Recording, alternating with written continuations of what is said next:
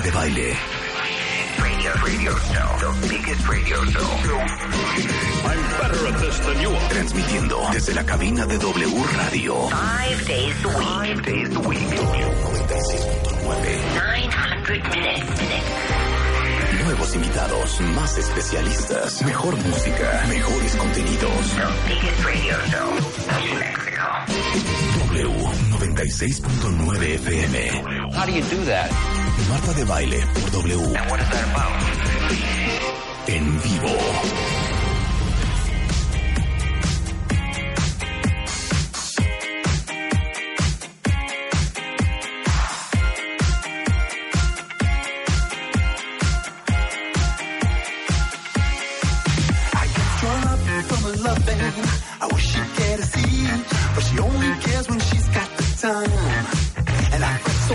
About her love bang. I wish she'd let me be, but her destiny's got us intertwined. And is it really my fault? I get a shiver when I see her with those other guys,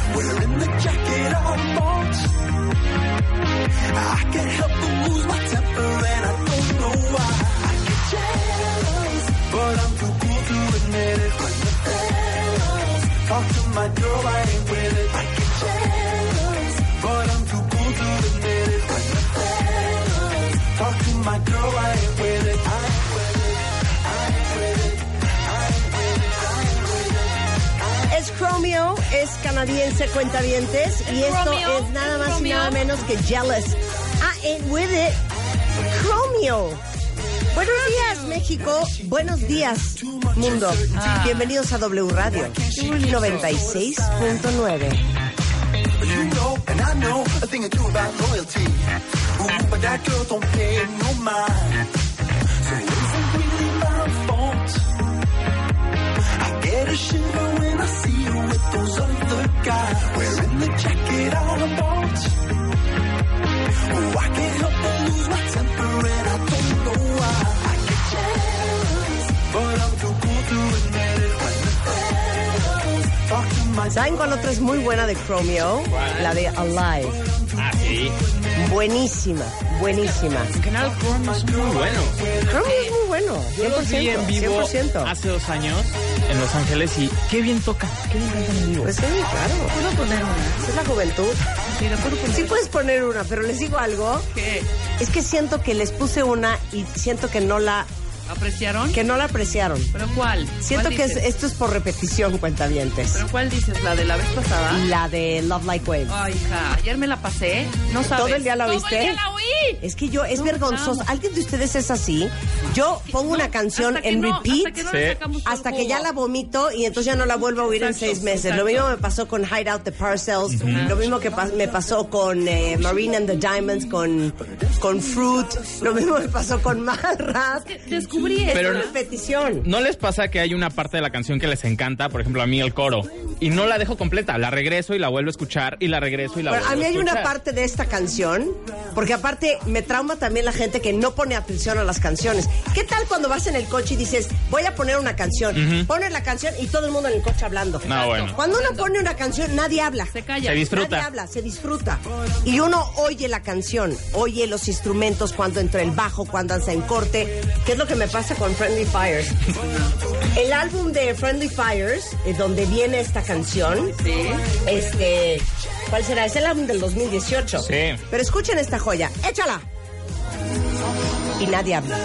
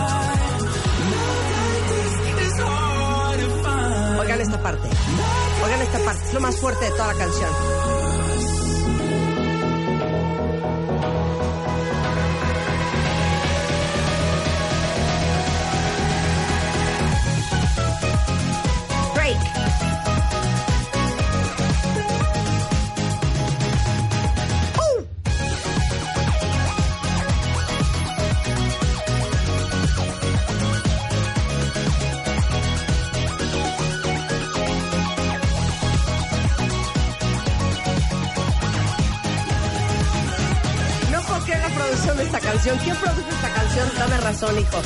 Les digo una cosa. Cuando uno mete el instrumento, cuando lo saca, cuando mete el efecto, cuando para todo, es que no lo puedo creer la producción de esta canción.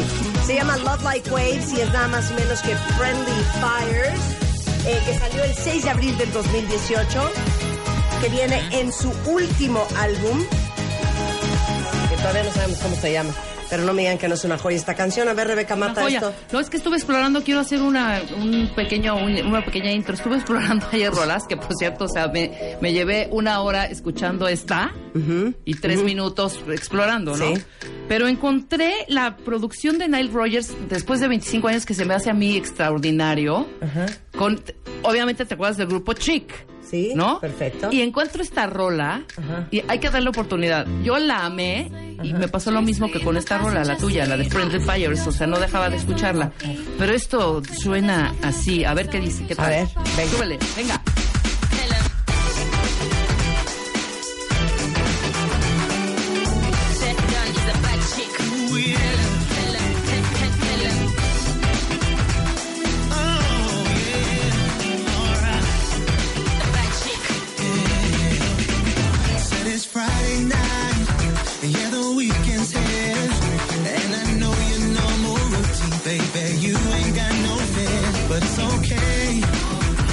Living so good.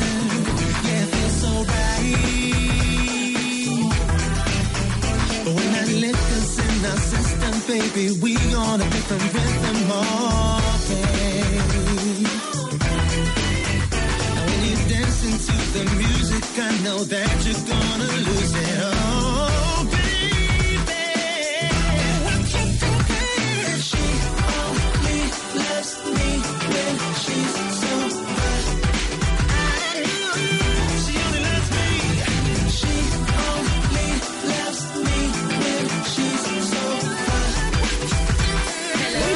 100%. El gran Nile Rogers. Sober. El gran Nile rola. Rodgers. Pero ¿sabes qué me gusta mucho?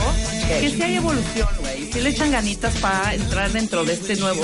Es que es una carnicería, ya no sabes qué rollo con tanta rollo musical. Sí. Con tantas bandas, con tantos géneros, con tanto reggaeton. Oye, esto es un R&B perfecto, me encanta, se llama Sober Night Rogers y Chic.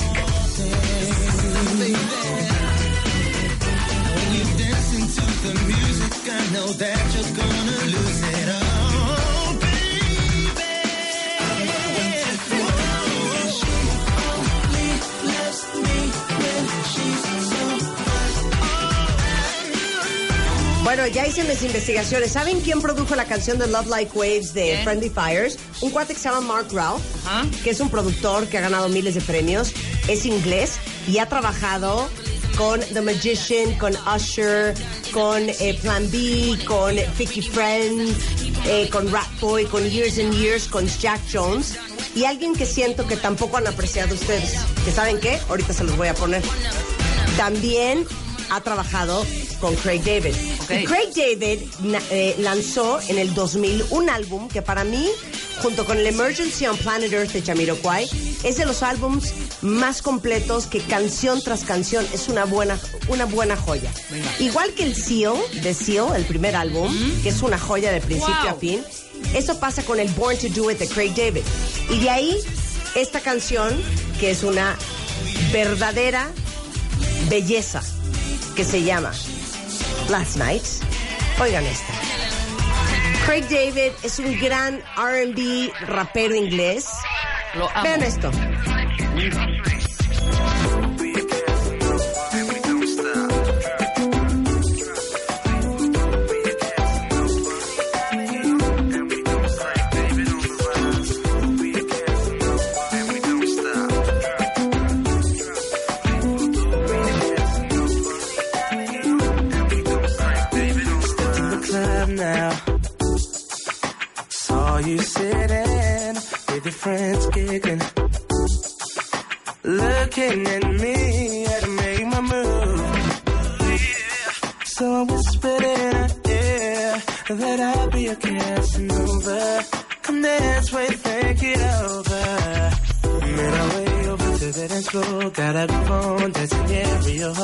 From the front to the back, that's where I was at. You know, you know, Savannah man's do it like that.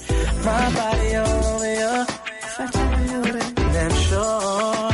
She was irresistible. The future was foreseeable.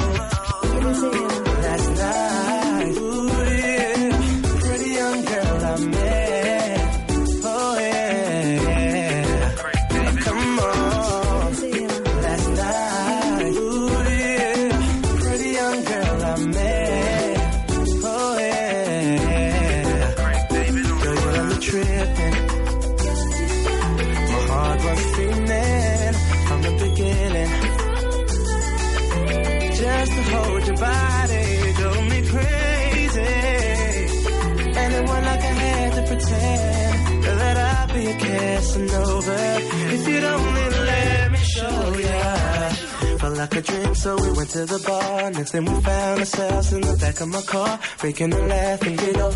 Ha ha, my body all over ya. I didn't want to take it too far, especially in the car. Got more respect for ya, senorita. Ooh yeah, now you're my partner. Oh, come on, last night. Ooh Todas estas cositas cuentavientes, yo tengo un playlist en Spotify para mis amistades y cuentavientes que se llama Marta de Baile. Y cuando tocamos música, normalmente es música que ya está ahí, por si alguien la quiere buscar. Es inmatable Craig David. Sí, pero, creo Pero no que- sé si lo quieres matar. No quiero con un poquito más de eh, Airbnb, Airbnb, Airbnb. Rhythm and blues. ¿Quieres Airbnb o quieres R&B? No, quiero R&B. bola. Sí, no, R&B. No sé si quería rentar un cuarto o quería poner escuchar Rhythm and música. Blues. Rhythm and blues. ¿Te acuerdas de Joe? No. Mézclala bonito, por favor, Rulo, te lo suplico.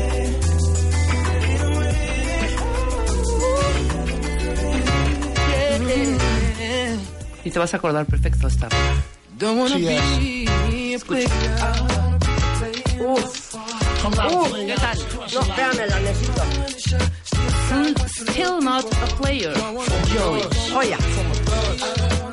No, no, no.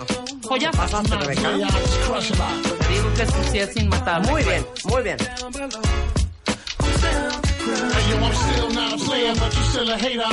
Elevator to the top high. See you later, I'm gone. Penthouse suite, penthouse freaks, in-house beach, French cow seats, 10,000 east, rent out lease, with an option to buy. Copping a five of bench, and when I'm not, up in the sky, off in the lie, with my twincito, up in the Benzito, with my Una rolota. Muy bien. Game ready we go back like PAs and wear PJs. Now we reach the PJs, running trains for three days. Who wanna ride? It won't cost you a dollar with a sore for harder. Bonito gusto musical. El día de hoy, Miren, cuenta bien. Saben que en este programa somos super mega ultra fans Y compartidas. de la super especialidad.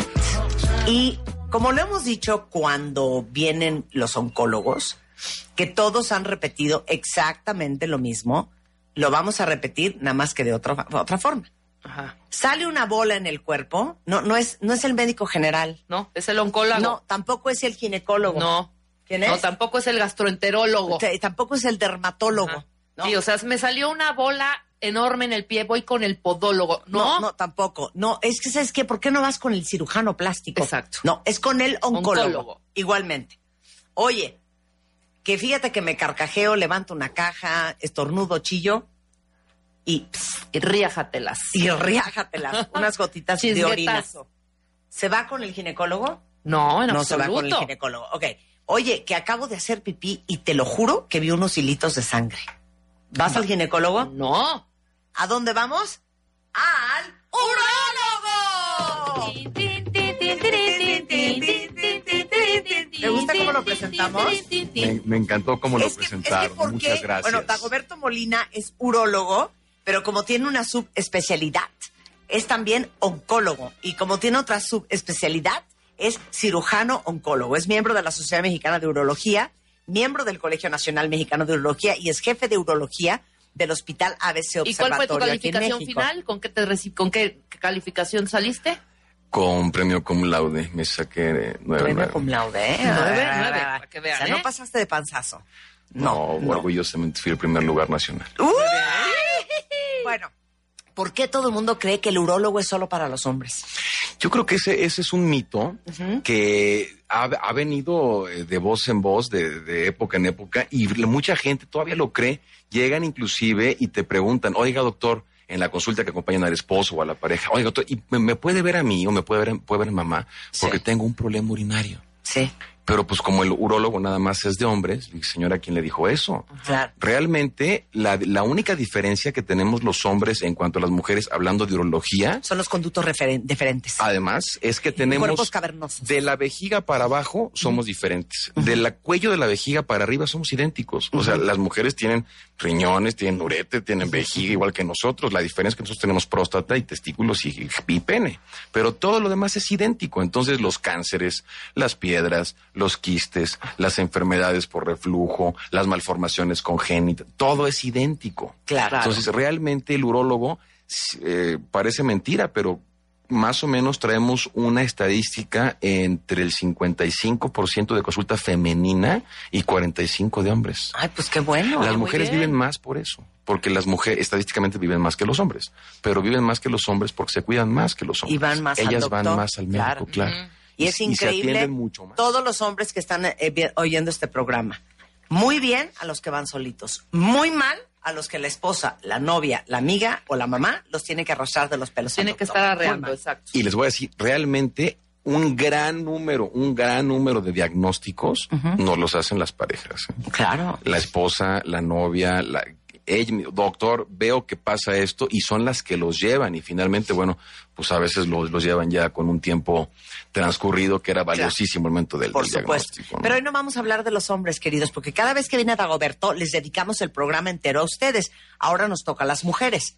Y está muy bonito porque van a aprender de anatomía femenina.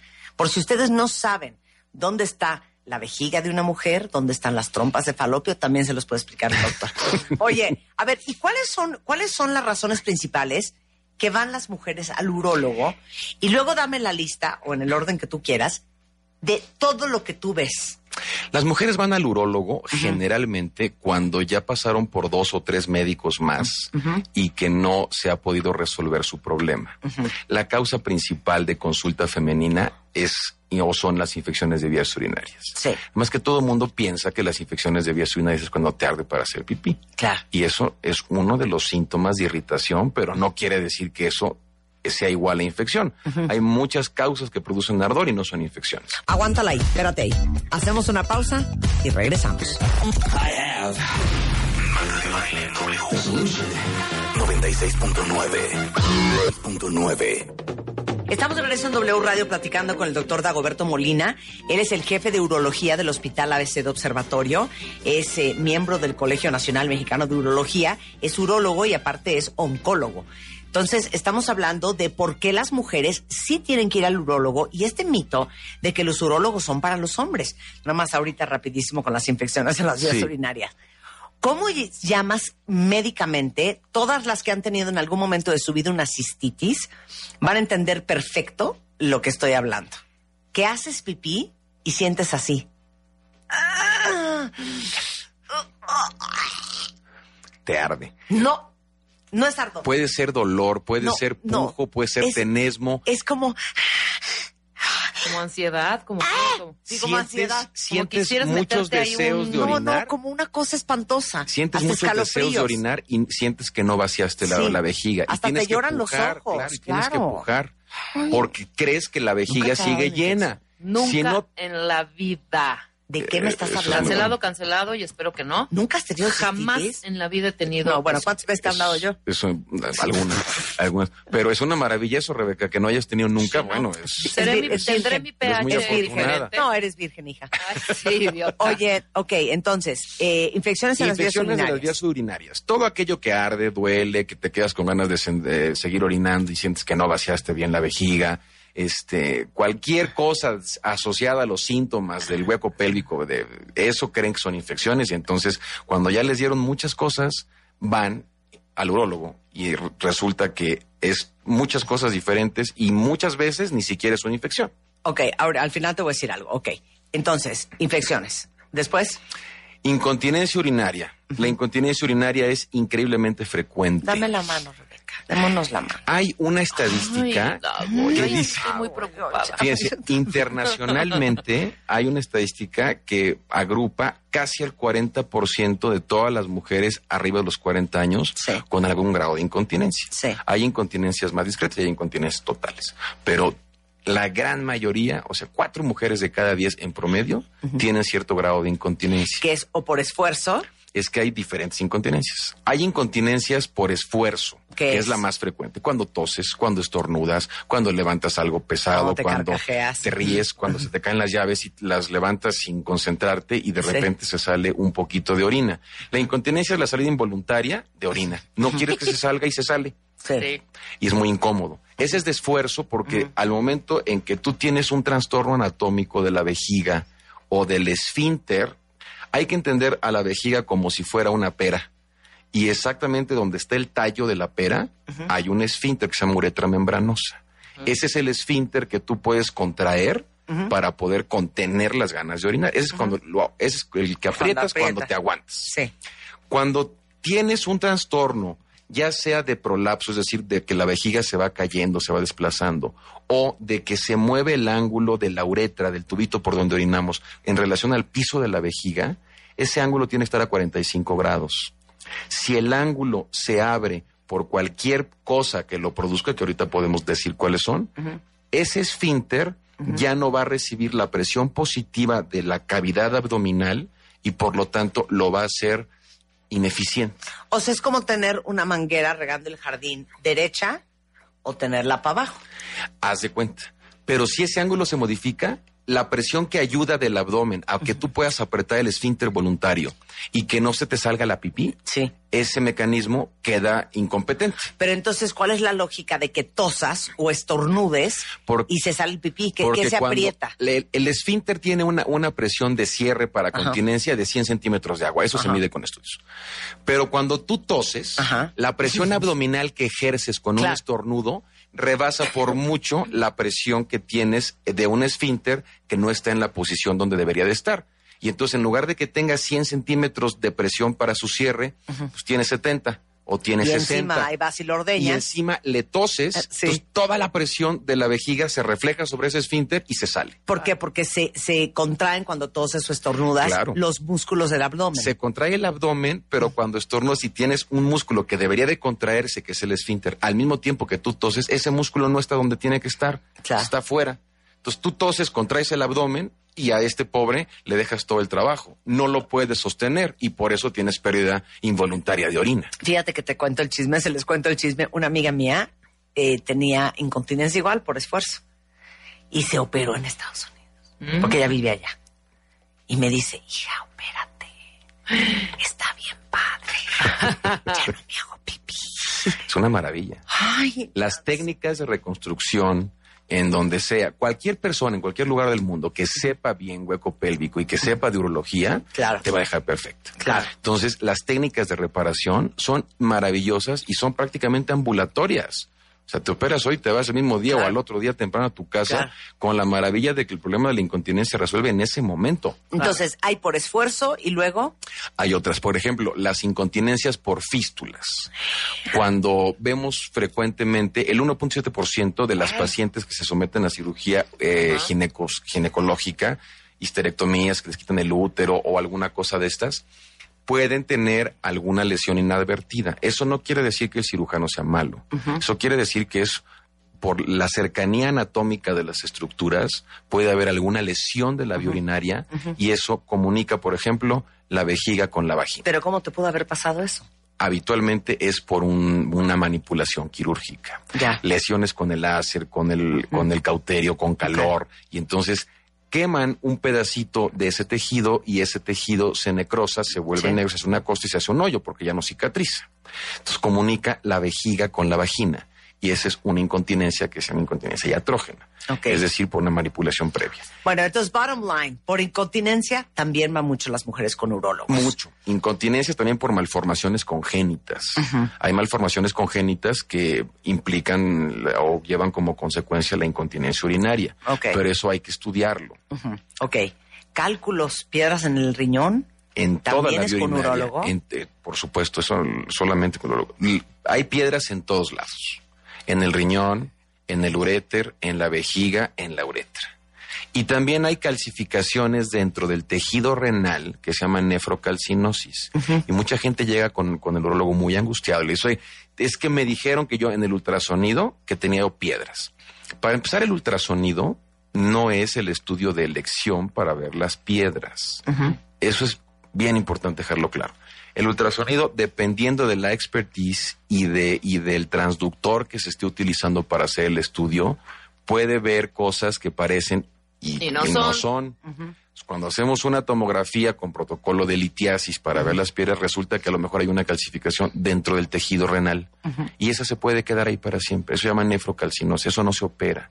Y llegan las personas pidiendo, opéreme de las piedras, pues eso no se opera. Claro. Las piedras que se operan son las piedras que están dentro de la cavidad de la vía urinaria, dentro del, del huequito del, del- del riñón, de la cavidad renal, o cuando caen al uréter o están en la vejiga. ¿Por qué se operan? Duele mucho. A ver por qué duele tan cañón Es un cuadro dicen dolorosísimo. que es de veras que Sí, como, como parir, parir. gemelos simultáneamente Las, las señoras que han tenido partos y que han tenido piedras dicen que se vuelven a aventar un parto sin anestesia, pero no el dolor de una piedra. Wow. ¿por qué duele tanto? Porque el uréter es un tubito que lleva la orina del riñón a la vejiga, pero ese tubo mide dos milímetros. o sea es un bebecillo Es un tubito súper chiquito. Y ese tubo, cuando llega un cuerpo extraño como una piedra y se mete adentro, es como si quisieras meter un balón en una botella de Coca-Cola. ay Dios mío Sí, el Entonces dolor es se horrendo. distiende y el, y el cólico que, Mira, que- el cólico que produce por la distensión del músculo liso que conforma el uréter, el tubo, es un dolor espantoso. La gente vomita. Y dice, ¿qué tiene que ver? ¿Por, por qué vomita la gente con las piedras si no tiene nada en el intestino, no? Ajá. El mismo plexo nervioso que hace que el intestino se mueva, hace que el uréter se mueva. Entonces, un- una, una enfermedad que afecte al uréter paraliza por ende el intestino y por eso vomitan. Es un cuadro muy aparatoso. Se llama un nilio reflejo por dolor ureteral. Entonces llegan con un dolor horrible y llegan con, con vómito y, se, y no encuentran posición. Terrible. Y lo grave de esto es el tiempo de evolución. Un riñón tapado después de siete días pierde de manera irreversible su función en forma progresiva y logarítmica. ¿Qué quiere decir esto? Si tú tienes una piedra que te esté obstruyendo la vía urinaria y no te la atiendes, si se queda obstruyendo, pero puede ser que no te la atiendes porque no lo sabes o porque no te duele lo que pasa es que cuando la piedra cae, duele muchísimo. Ah. Pero cuando empieza a distenderse el uréter del tapón, que es la piedra, hacia sí, no arriba, se tomen una aspirina. Sí, no. se bueno. compensan las presiones y deja de doler. Ah, Ok. Y entonces nosotros como urólogos preferimos mil veces ver a un paciente con un dolor eh, tremendo a un paciente que me diga, me dolía hace siete días, pero ya no me duele. Uy, Porque entonces no, no, no, encuentras no, el claro. riñón dilatado y como compensó presiones, Mo- ya mor- no duele, morto, porque ya no hay cólico. ¿Morto? ¿Morto? Ya no hay cólico. ¿Pero muerto? No, no necesariamente, pero sí puede, puedes dejarle una secuela al riñón de una pérdida funcional Claro. por una piedra. Claro. Entonces, si sienten un horror, infernal dolor espantoso, Vayan a ver qué pasa. Pero Vayan antes de a ver que te qué salga fue. esa, cuando están Y el- haciendo esa piedra, Dago, que me imagino que son arenillas o que Las serán. piedras se hacen en el riñón, adentro. Sí, por eso. Y ya que se forma, se cae. O sea, duele hasta que te, hasta que se forma, ¿no? La- Hay que darse no, cuenta duele antes. hasta que cae. La piedra duele hasta que tapa. Pero hay ¿Y cómo gente que tiene si piedras grandes que se llaman piedras coraliformes, que tienen formas de coral porque se van amoldando a la cavidad renal y no se dan cuenta que las tienen. Y, y el único cuadro son infecciones o de repente sangrados o están hipertensos y nadie los estudia. Entonces llegan después de haber tomado pelos de lote, Claro. agua de tlacote. ¿Y el dolor dónde es? ¿Adelante este, y atrás? Depende donde esté la piedra. El uréter tiene tres segmentos. Dependiendo donde esté la piedra, el dolor se refleja. Hay dolor desde la espalda, hay dolor que se, que se ubica a la mitad del abdomen y cuando la piedra ya, ya está hacia abajo en el tercio inferior, puede doler la parte inferior del abdomen e inclusive los genitales. Ok. Si son hombres te dicen me duele un testículo o se refleja el Sí, testículo sí, sí, sí. y las mujeres pueden tener reflejo del dolor hacia los labios. Eh, ¿De qué tamaño es la piedra? Hay piedras grandísimas Que es grande. del tamaño de un riñón. Hay, No. hay No, no piedras. seas exagerado. te voy a mandar fotografías de piedras Dagoberto. que hemos sacado. Dagoberto, ¿no te dijo tu mamá que no hay que mentir? Un, un riñón mide en promedio en un adulto entre 11 y 12 centímetros. Es un bebé. Pues es una, es una cosita así, es un ¿Qué? riñón. Eso es un riñón. Porque yo pensé que el riñón medía como 20 centímetros. Yo No, pensé no. que eran como así, mira. No, no, no. No. Un, un Sí, riñón, yo sí. un riñón en un adulto. Yo pensé que era como el corazón de una vaca. No, no, Un poco no, más no, grande. no, no es chiquitito. Un riñón normal en un adulto más o menos mide entre 2 y 14 centímetros. No, pues síganse metiendo. no mide más, no Muy mide bien. más. Cuando tú tienes una piedra que se ha ido formando dentro del riñón y que va acomodándose en la cavidad y lo va haciendo grande, un Se riñón alcanza. puede pesar la piedra cuatro veces el peso de un riñón. No, un espera, riñón pesa ok. 150 gramos. Eso es una locura. Pero hay, ¿cuáles son las normalitas? Las que te llevan al hospital, generalmente, si es más de 3 milímetros, O sea, es no nada. sale. Nada. Las piedras menores a 3 milímetros, en algunos casos las puedes expulsar de manera espontánea. Pero si mide más de 3 milímetros, mecánicamente no cabe. No- no pasa. No pasa. Y duele cañón porque se expande obviamente la, Se expande. el tubito Claro, es un cólico horrible. y va raspando porque no creo que sea una, una bolita, ¿verdad? Pero ya Con les paredes dieron lisas. antiespasmódicos, Ay, ya les dieron antibióticos, ya les dieron este buscapina, ya les dieron muchos medicamentos y se les pasa el dolor. Entonces dicen, ah, ya aguanté, ya se me quitó. Yo les voy a decir una cosa y es cuando viene muy el problema fuerte. grave. Claro, que ahí se queda. Literal, Dagoberto Molina le acaba de salvar la vida a una amiga mía que tenía una infección. Fue con Dagoberto y Dagoberto, como era primera vez, le dijo, ya está un ultrasonido porque te quiero conocer, ¿no? A ver cómo estás. Y le hizo un ultrasonido y le encontraron, gracias a eso, que no tenía nada que ver con la infección, Sí, de churro. un tumorcito en el riñón. Un tumor en el riñón. Me acuerdo muy bien del caso. Llegó conmigo porque tenía molestias vagas urinarias. Sí. Y Y le dije, aparte vagas. ¿Y qué te, Vagas. qué te han hecho? No, pues nada, e- e- un examen general de orina y nada más. ¿Sabes qué? Vamos a estudiarte para ver qué, si encontramos la causa que nos explique estos síntomas. Y la sorpresa es que nos encontramos un tumor. Y se lo quitaron y bueno, ya está muy bien. Pero qué impresionante Llegó por una que si, infección. que si no le has hecho, aparte la infección no tenía nada que ver con el tumor. Nada. O sea, si no ha tenido infección, No va. nunca le hubieras encontrado el No va porque Eso es lo más horrendo de todo.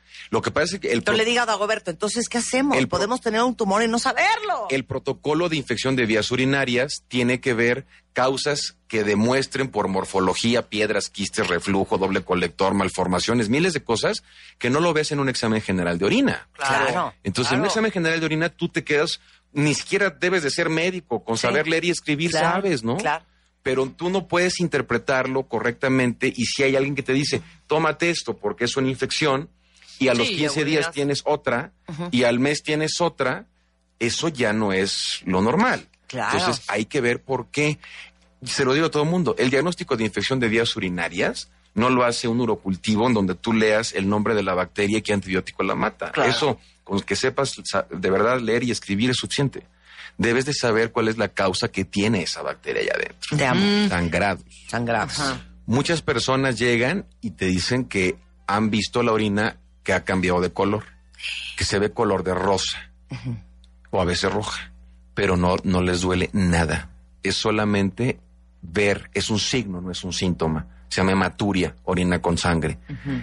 La hematuria, arriba de los 40 años, tienes que averiguar la causa, porque una hematuria arriba de 40 años de edad es cáncer hasta que no se demuestre lo contrario. Ay, Puede ir desde algo muy sencillo como una uretritis ni siquiera infecciosa por una irritación, por cuestión de estrógenos disminuidos, por resequedad de las mucosas, por lo que quieras, pero puede ser un tumor.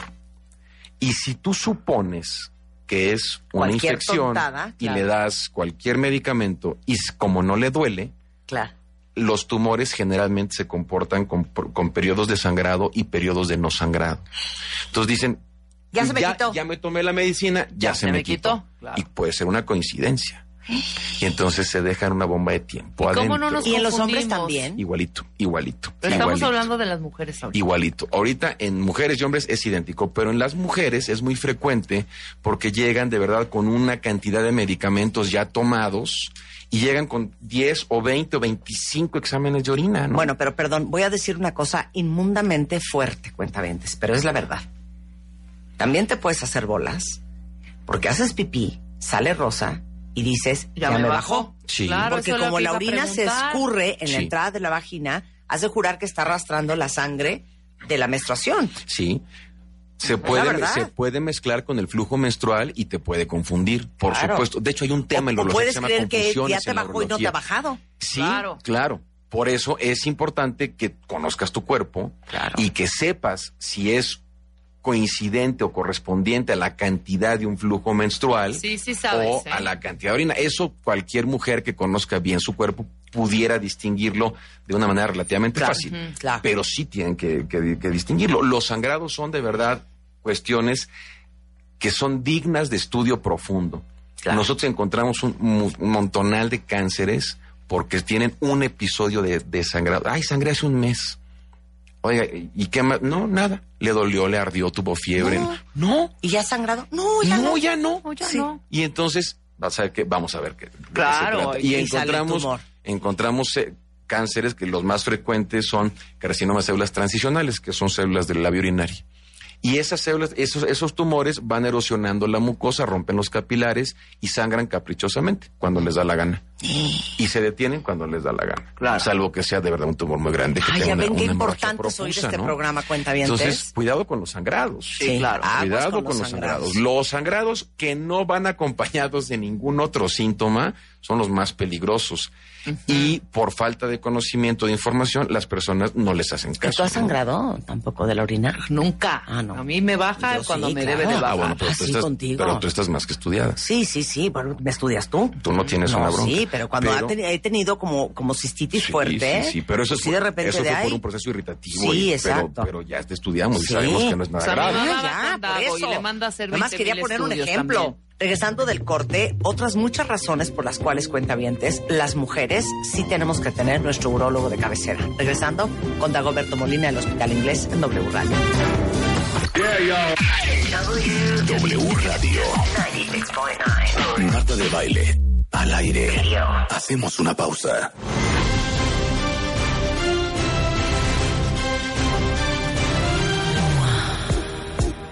Seis mil 6.523 páginas. 824 artículos. 114 especialistas. Cuatro años. Lo mejor del mundo mundial, internacional, universal de las primeras 50 ediciones. La MOA de oro. Una revista de Marta de baile. 96.9. Escuchas Marta de baile por W Radio. 96.9. Estamos de regreso. Estamos de regreso en W Radio platicando con el doctor Dagoberto Molina. Él es el jefe de urología del Hospital ABC de Observatorio. Es eh, miembro del Colegio Nacional Mexicano de Urología. Es urólogo y aparte es oncólogo. Entonces, estamos hablando de por qué las mujeres sí tienen que ir al urólogo y este mito de que los urólogos son para los hombres. Entonces, ya hablamos de que hay que ir si tienes infección en las vías urinarias, si tienes incontinencia, si tienes infecciones en la orina, si tienes Sangrados. piedras en el riñón. Ahora, continuemos. Las infecciones recurrentes en mujeres jóvenes son frecuentemente asociadas a malformaciones congénitas de la vía urinaria. Y tampoco hemos hablado, ese sí nunca hemos hablado de eso. Hay una entidad que se llama reflujo. No, no digas entidad, no hay seas una pesado. enfermedad, hay una enfermedad Ay. que se llama reflujo vesicoureteral. No es el del estómago. No, es igual que el del estómago que refluye el contenido del Sí. estómago hacia el esófago, pero este refluye el contenido de la vejiga hacia el riñón, se regresa. Y eso es por una incompetencia, igual que la del esófago, en la compuerta de cierre del uréter de la vejiga. Se regresa. Se regresa. Hay de alto, hay de alta presión y de baja presión, pero eso son detalles. Son nimiedades. Cuando tú tienes un paciente, sobre todo joven, mujer joven, jo- adolescente o más chiquita in- inclusive, que tienen infecciones recurrentes y ya la vieron todos los pediatras y todos los médicos, nadie piensa en hacerles un estudio para averiguar si tienen reflujo. ¿Por qué te comento esto? ¿Por, por, por qué, lo- digo con, con- con tanto ahínco? Con tanta Porque vehemencia. el, con tanta vehemencia, porque el reflujo vesicoureteral puede destruir los riñones, puede llevarte a una destrucción de la función renal y a una insuficiencia en edad adulta. Entonces, si tú tienes orina que se regresa de la vejiga al riñón y así lo mantuviste 5, 6 o 10 años, finalmente, dependiendo del grado del reflujo, puede llegar a destruir el riñón. ¿Y cómo sabes que tu hijita tiene reflujo? No lo sabes, salvo que tenga una historia de infecciones De infecciones recurrentes y que la de un urólogo que piense que puede tener un reflujo. Todas las infecciones de las ¿Tú vías- ves niños? Sí. Sí. Todas las O sea, infecciones. si tu hija o tu hijo te dice, mamá, me arde mucho cuando hago pipí. Y se infecta más de tres veces al año. no, no, Cuidado. Sí, cuidado. Sí, sí, sí, sí. Porque pierden los, los riñones. Claro. Nosotros descubrimos muchísimo reflujo en los niños con infecciones recurrentes que ya se tomaron todos los antibióticos. Y hay técnicas maravillosas para resolver el, Y el- es un el tema de nacimiento. O sea, Es una malformación congénita. Hay doble sistema colector, por, por ejemplo, que tiene el mismo riñón tiene dos uréteres. Y uno hace correctamente la distancia cuando se inserta en la vejiga del túnel submucoso. Tiene que tener un- una distancia determinada. Y el otro, el que estaba, el, el otro uréter, como le quitó espacio a ese que sí alcanzó a implantarse correctamente, el otro se implanta de una manera más corta. Y entonces tiene menos segmento. Y al momento en que la vejiga se contrae, porque es una unidad dinámica, se contrae para orinar, tú tienes que abrir la puerta de enfrente, que es la uretra, y cerrar las dos puertas que son los uréteres, para, que, no se regrese. Claro. Una de ellas sí se cierra, pero la otra no, porque Sí. es más chiquita. Y se regresa. Y se regresa. Ese es el reflujo, muy a grandes rasgos, ¿no? Pero eso te lleva con el tiempo a la pérdida de función renal. ¿Y eso qué es? ¿Cómo es el tratamiento? Dependiendo del grado del reflujo, hay Ajá. implantes, por ejemplo, que ponemos por cistoscopía, por cirugía endoscópica, que no hay ni una sola herida, en donde ponemos un material especial, que es un macroplastic, para hacer que ese segmento se alargue y evites el Ya, ok. Con el inconveniente de que no en todos los casos funciona, Pega. dependiendo del, gra- del grado del reflujo, y que es efímero, no dura para siempre. Claro. ¿Y para qué más va una mujer con el urólogo? Por tumores, por cánceres, por cánceres. ¿En Generalmente cuál área? ¿En cuál área? uretra, vejiga. La uretra es muy rara. lo- Los cánceres de la uretra son muy raras. Vejiga es muy frecuente, muy asociado al tabaco. Muy asociado al tabaco. Uréter, muy frecuente, muy asociado al tabaco. Riñón, muy frecuente. ¿Y cuáles son los síntomas? No hay. No hay. Nunca hay. Bueno, ¿cuál es el examen? Nunca hay hasta que te estás muriendo. ¿Cuál es el examen? Hay una triada para sospechar de tumores renales, Ajá. que es dolor, sangrado y bola. Pero para ¿Cuál bola? la bola que hace el tumor en el ¿En riñón. dónde? que tú puedes palpar a través del abdomen con una maniobra de exploración especial. Pero eso es en, el riñón o en, en el riñón, en el riñón, en el riñón. No, a ver, espérame, espérame, espérame, espérame, espérame, espérame. A mí me enseñaron en chiquita, de chiquita que eh, los riñones se sienten por la espalda. O sea, ¿están más cerca de la espalda o más cerca del abdomen? Los riñones son órganos retroperitoneales. El peritoneo es la capa que envuelve todas las vísceras, el intestino, el todo lo que está adelante. Y los riñones están atrás, están fuera de esa cavidad. Se llama retroperitoneo, por detrás del peritoneo. Están en la espalda. De hecho, hay abordajes quirúrgicos ¿A qué para altura? riñones. ¿A qué altura? A la Ahorita me está doliendo algo. Ah, no. Toda la me gente está que se doliendo toca la el espalda cinturón, baja. Sí. que se toca el cinturón o Ajá. arriba del- del- de las pompas, es, que me duele mucho el riñón. Sí. Generalmente no es el riñón, el riñón no está ahí. Ah, el no riñón está hasta arriba.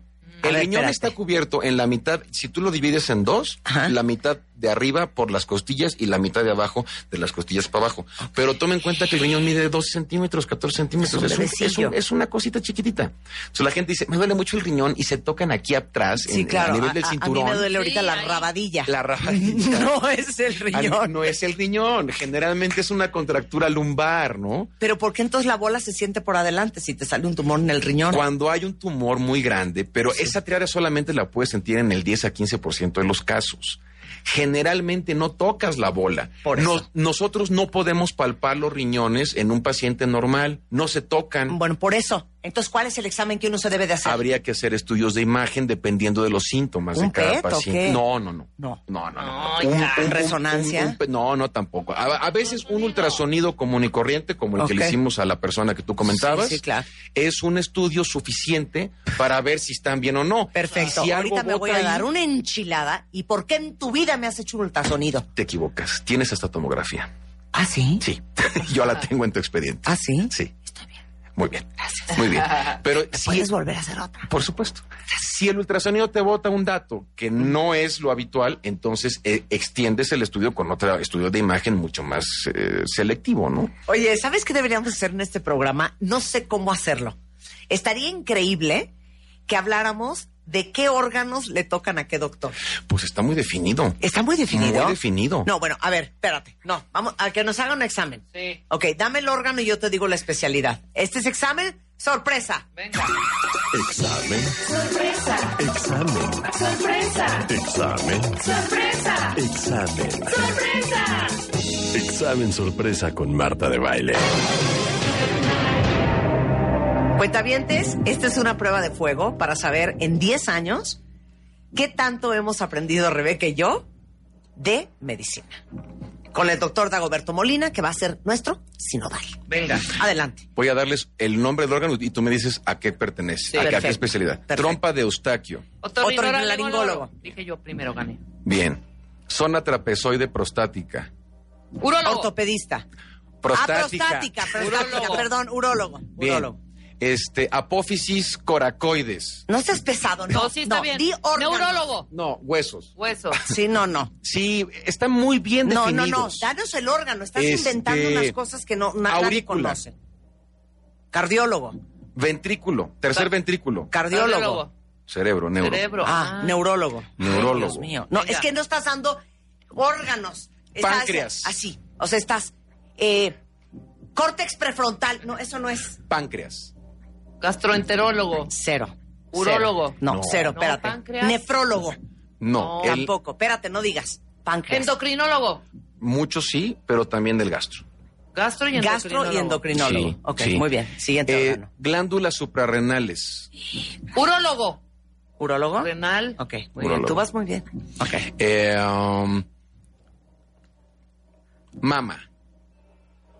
Oncólogo. Oncólogo y ginecólogo. Y ginecólogo. Y ginecólogo. Y ginecólogo. Sí. Pulmón, Neumólogo. tráquea. Otorrinolaringólogo. También, pero, También puede- pero más la tráquea es del neumo. Ok, Neumólogo. neumólogo. Sí. Perfecto. Este. um, Vesícula, fíjate que no sé a quién le vesícula pertenece. biliar Vesícula biliar. Al gastro. ¿Gastro? al gastro. Al gastro. Uretra, ya, ya la Urólogo, mencionamos. urólogo. Urólogo. Este, Hueso. Vejiga. Urólogo. Urólogo. Urólogo. Ok. Huesos. Ortopedia. Ortopedia. Ortopedia. Ortopedista. Columna vertebral. Ne- neu- neurólogo. Neurocirujano. Neurocirujano. o Alguien con mucho entrenamiento en columna. Hay muchos ortopedistas que no hacen columna. Claro. Esto lo, lo ve el neurólogo. Muy bien. Este. Juanetes. Juanetes. Podólogo. No, Ortopedista. Ortopedista. Yo te voy a decir uno a ti. ¿A, a mí? Sí. A ver. Trombosis. Hematólogo. Angiólogo. Angiólogo. Perfecto. Angiólogo, Ah, hematólogo. bien. Muy bien, yo. Perfecto. Ok. Yo dije Ahí te va una- Ahí te va una a ti. Flebitis. Angiólogo. Ok. Sí. Trombocitosis. Trombocitosis, citocélula. Trombosis, Citocélula. Del, del griego cito. Hematólogo. Cito. Leucemias. Oncólogo. Eh, hematólogo y Hematólogo. oncólogo. Hematólogo, oncólogo. Sí. Un hematólogo. hematólogo. Un hematólogo. Ven como todo tiene que saber uno. Sí, de Muy todo. bien. Pelo. Ok. Tricólogo. No, el dermatólogo te lo. Dermatólogo. claro, Ya pelo ser yo dermatólogo. muy El internacional. dermatólogo. Tricólogo. Boca. Dentista. Dentista nada más ver los dientes. Ah, este, boca. Hijo. Cirujano Otorrinolaringólogo. maxilofacial. Cirujano maxilofacial. Ah, Yo muy bien. El otorrino en la laringe, pero ya no es la boca. Ok, Ya no tienes es la razón. boca. Se llaman estomatólogos. Estomatólogos. Qué Estomatólogo. fregón. un Muy bien, ven todo lo que uno estomatólogo. puede Y hay toda Te una amamos, especialidad Dagoberto. de esto, ¿no? Si le surge un urólogo, el doctor Dagoberto no Molina. sí, váyanse a checar y sobre todo con la noticia que nos acaba de dar de que ahora nada duele. Eh, él es miembro del Colegio Nacional Mexicano de Urología, es jefe de urología del Hospital ABC. Está en el 5515 7330 y está aquí en la Ciudad de México en el Hospital ABC de Observatorio. Te queremos, Dago, Muchas te gracias, queremos. Eres lo máximo. Gracias. ¿Cómo nos reímos contigo? Gracias, Perdón por todos estos chacoteos, ¿eh? Gracias. Para mí, de verdad, es un honor estar examen, aquí. ¿no? Muy bonito. Muchas gracias, querido. Un placer Gracias. estar acá. Gracias por todo. 96.9. A ver, ¿me puedes decir qué hago con esta varita? Porque me urge ponerla este, en práctica. Ayer domingo estaba en una tienda y vi toda una zona Así suena mágica. mi varita, ¿eh? Toda A una ver, zona mágica Sí. de Harry Potter. Y entonces encontré esta varita, una varita mágica que usan para hacer aparecer lo que quieres o desaparecer lo que tú no quieres. Ok. Y como me acordé que tú eres mágica y tú haces cosas para la gente y, la- y- y tantos miles que te siguen, Aunque no haga entrevistas a Central, ¿no? no, aunque no hagas. Bueno, es que Sí, hay claro. otras personas que lo pueden Exacto, hacer. Pues, exacto. Y entonces con esa varita que ahora Sí. acaba de sonar, Sí. Puedes suene, hacer desaparecer un rato a la gente y luego se acomodan. Por ejemplo, puede ser en el caso de, vamos a jugar matada esta, qué increíble. No quiero que juegue Rebeca. Porque siempre me ganan y me ardo. Conste, ya me desapareciste, me voy del programa. Ahora, por ejemplo, me quiero ir de vacaciones Ah, y quiero que Rebeca esté todos los días mientras que yo no esté. Esa ya no funciona. Me cae Esa pésimo este especialista no y está hablando muy mal. Low battery, low battery. Quiero ahorita unos cuernos de la abundancia rellenos de crema pastelera. Batería agotada. Batería agotada. Así voy a estar todo el día hoy. O, ¿qué prefieren? ¿Ese sonido o prefieren así? ese, ese. Me hace acordar a mis maestras. La vara verde. Exactamente. No Muchas había gracias notado. por mi varita Ay, mágica, no, Mario. encantado para que hagas este eficiente todo lo que tú haces bien. Y riájatelas. Por eso invitamos hoy a Mario Borguiño. Ustedes saben que Mario es director general de Borguiño este, Consultores y se ha desempeñado como consultor empresarial por más de 30 años. Tiene varios muy buenos libros sobre el liderazgo y el dinero. Y hoy vamos a hablar de 10 razones por las que no eres rico aún. El rayo. Esta es la varita de Voldemort. Me lo Voldemort. acaba de mandar. ¿Quién lo mandó? Lo acaba de mandar Fer. Dice, esa es la varita de Voldemort, pero la varita de Sauco es la más poderosa. O sea, la de Ay, viene Ay, ahí Voldemort. ahí viene Voldemort. Pero Ahí viene. Voldemort es malo. Sí. ¿Es malo? Como que yo no vi mucho Harry Potter. O no, sea, estás haciendo magia negra. No. Pero es bueno ser malo de vez en Quiero que. Rebeca no tenga chichis ni nalgas. Nalgas no tenía, perdón, ya me equivoqué. Idiota. está buenísimo. No, se dice, ay, no, no te adelantes. Sí. Todavía no, Rebeca. Me gusta. Esta es la varita de Voldemort. Sí. Muchas gracias. Bueno, Voldemort. ya, seriedad. Diez razones por las que todavía no eres rico. Así es. Pero a ver, ¿por qué creen ustedes que todavía no son riquísimos? Eso es muy importante. A ver, pregunta para todos. Ajá. ¿Por qué todavía no eres rica, Rebeca? Rápido. Híjole, Rápido. Por, por desidia. Eso quiere decir que tiene más que ver con tu voluntad que con tu inteligencia. Exacto. Tiene que ver con tu estado de ánimo o con tu enfoque en la vida que el hecho de saber matemáticas, no saber matemáticas, o ser una persona que te gusta o no te gusta el dinero. Es decir, esto que venimos a hablar el día de hoy justifica o fundamenta lo que dijo este señor, de que tú eres responsable de morir pobre, no de nacer pobre. Eso fue de tu generación anterior. Es decir, tú tienes un periodo de tiempo para poder transformar tu vida en lo que tú quieres ser y en lo económico también. Entonces, el problema que hay es que algunos algunas personas sienten que son pobres pero no saben ni por qué. Y eso es lo que queremos hablar. Porque el hecho de que tú seas pobre es muy fácil, o sea, puedes comprar o no puedes comprar, o puedes ir o no puedes ir. Es decir, es muy fácil saber. Claro, pero dime una cosa. A ver, la definición de la pobreza y de la riqueza. Bueno, el tema es que hay que tar- estar claro que riqueza es la capacidad que tú tienes de vivir sin tu salario. Es decir, si el día de hoy te botan de tu trabajo y tú puedes vivir y tus necesidades son de 15, 20 mil pesos, tú eres rica. Es decir, si yo no tengo trabajo, no tengo ingresos de fijos de mi salario, pero tengo inversiones hechas que me Un terrenito que me da una Ah, renta, un, un- claro. un Uber por ahí. Sí, sí, claro. Este, ¿Me entiendes? Te vendo flores los domingos. No sé, algo que tengo por ahí hecho que es una maquinita de generación de riqueza que vive sin mí. Ok, muy bien. Esa es la idea. Eso es ser rico. Eso es ser rico. Y bueno, ser pobre, pues, pues es evidente, no tener ninguna capacidad de poder generar riqueza mientras duermes, o riqueza mientras paseas, o riquezas mientras trabajas. Es decir, el ser pobre es no invertir en activos que te permitan a ti vivir independientemente de tu salario.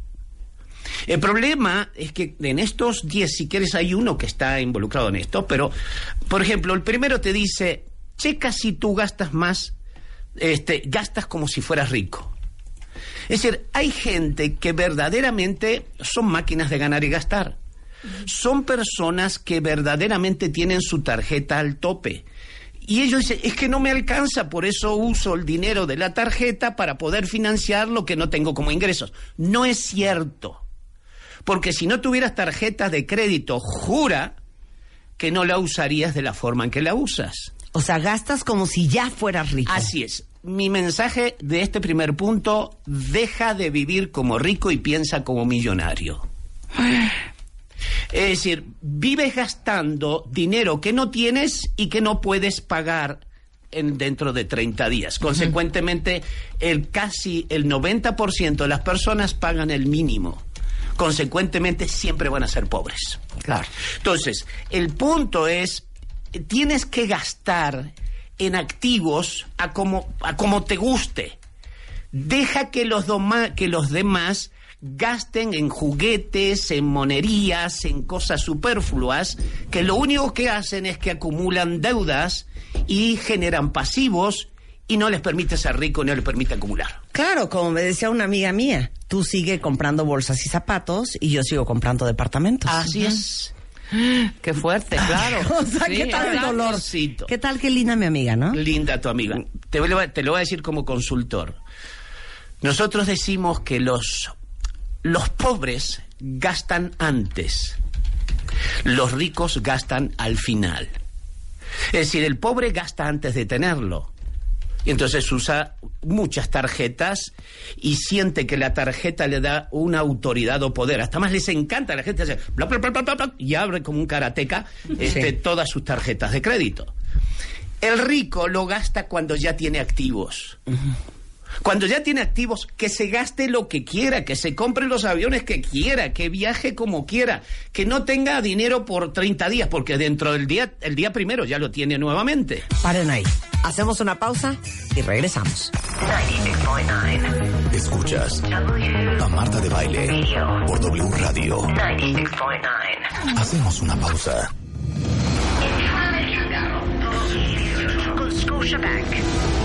Crecer más. Crear más. Enchúlame el changarro 2018 con Scotiabank. Con Scotiabank. Conoce a nuestros cinco emprendedores finalistas y sigue su avance en wradio.com.mx o revistamoa.com. No te pierdas la gran final. Este viernes 9 de noviembre. Tú pones el negocio, nosotros lo transformamos. Enchúlame el changarro 2018 con Scotiabank.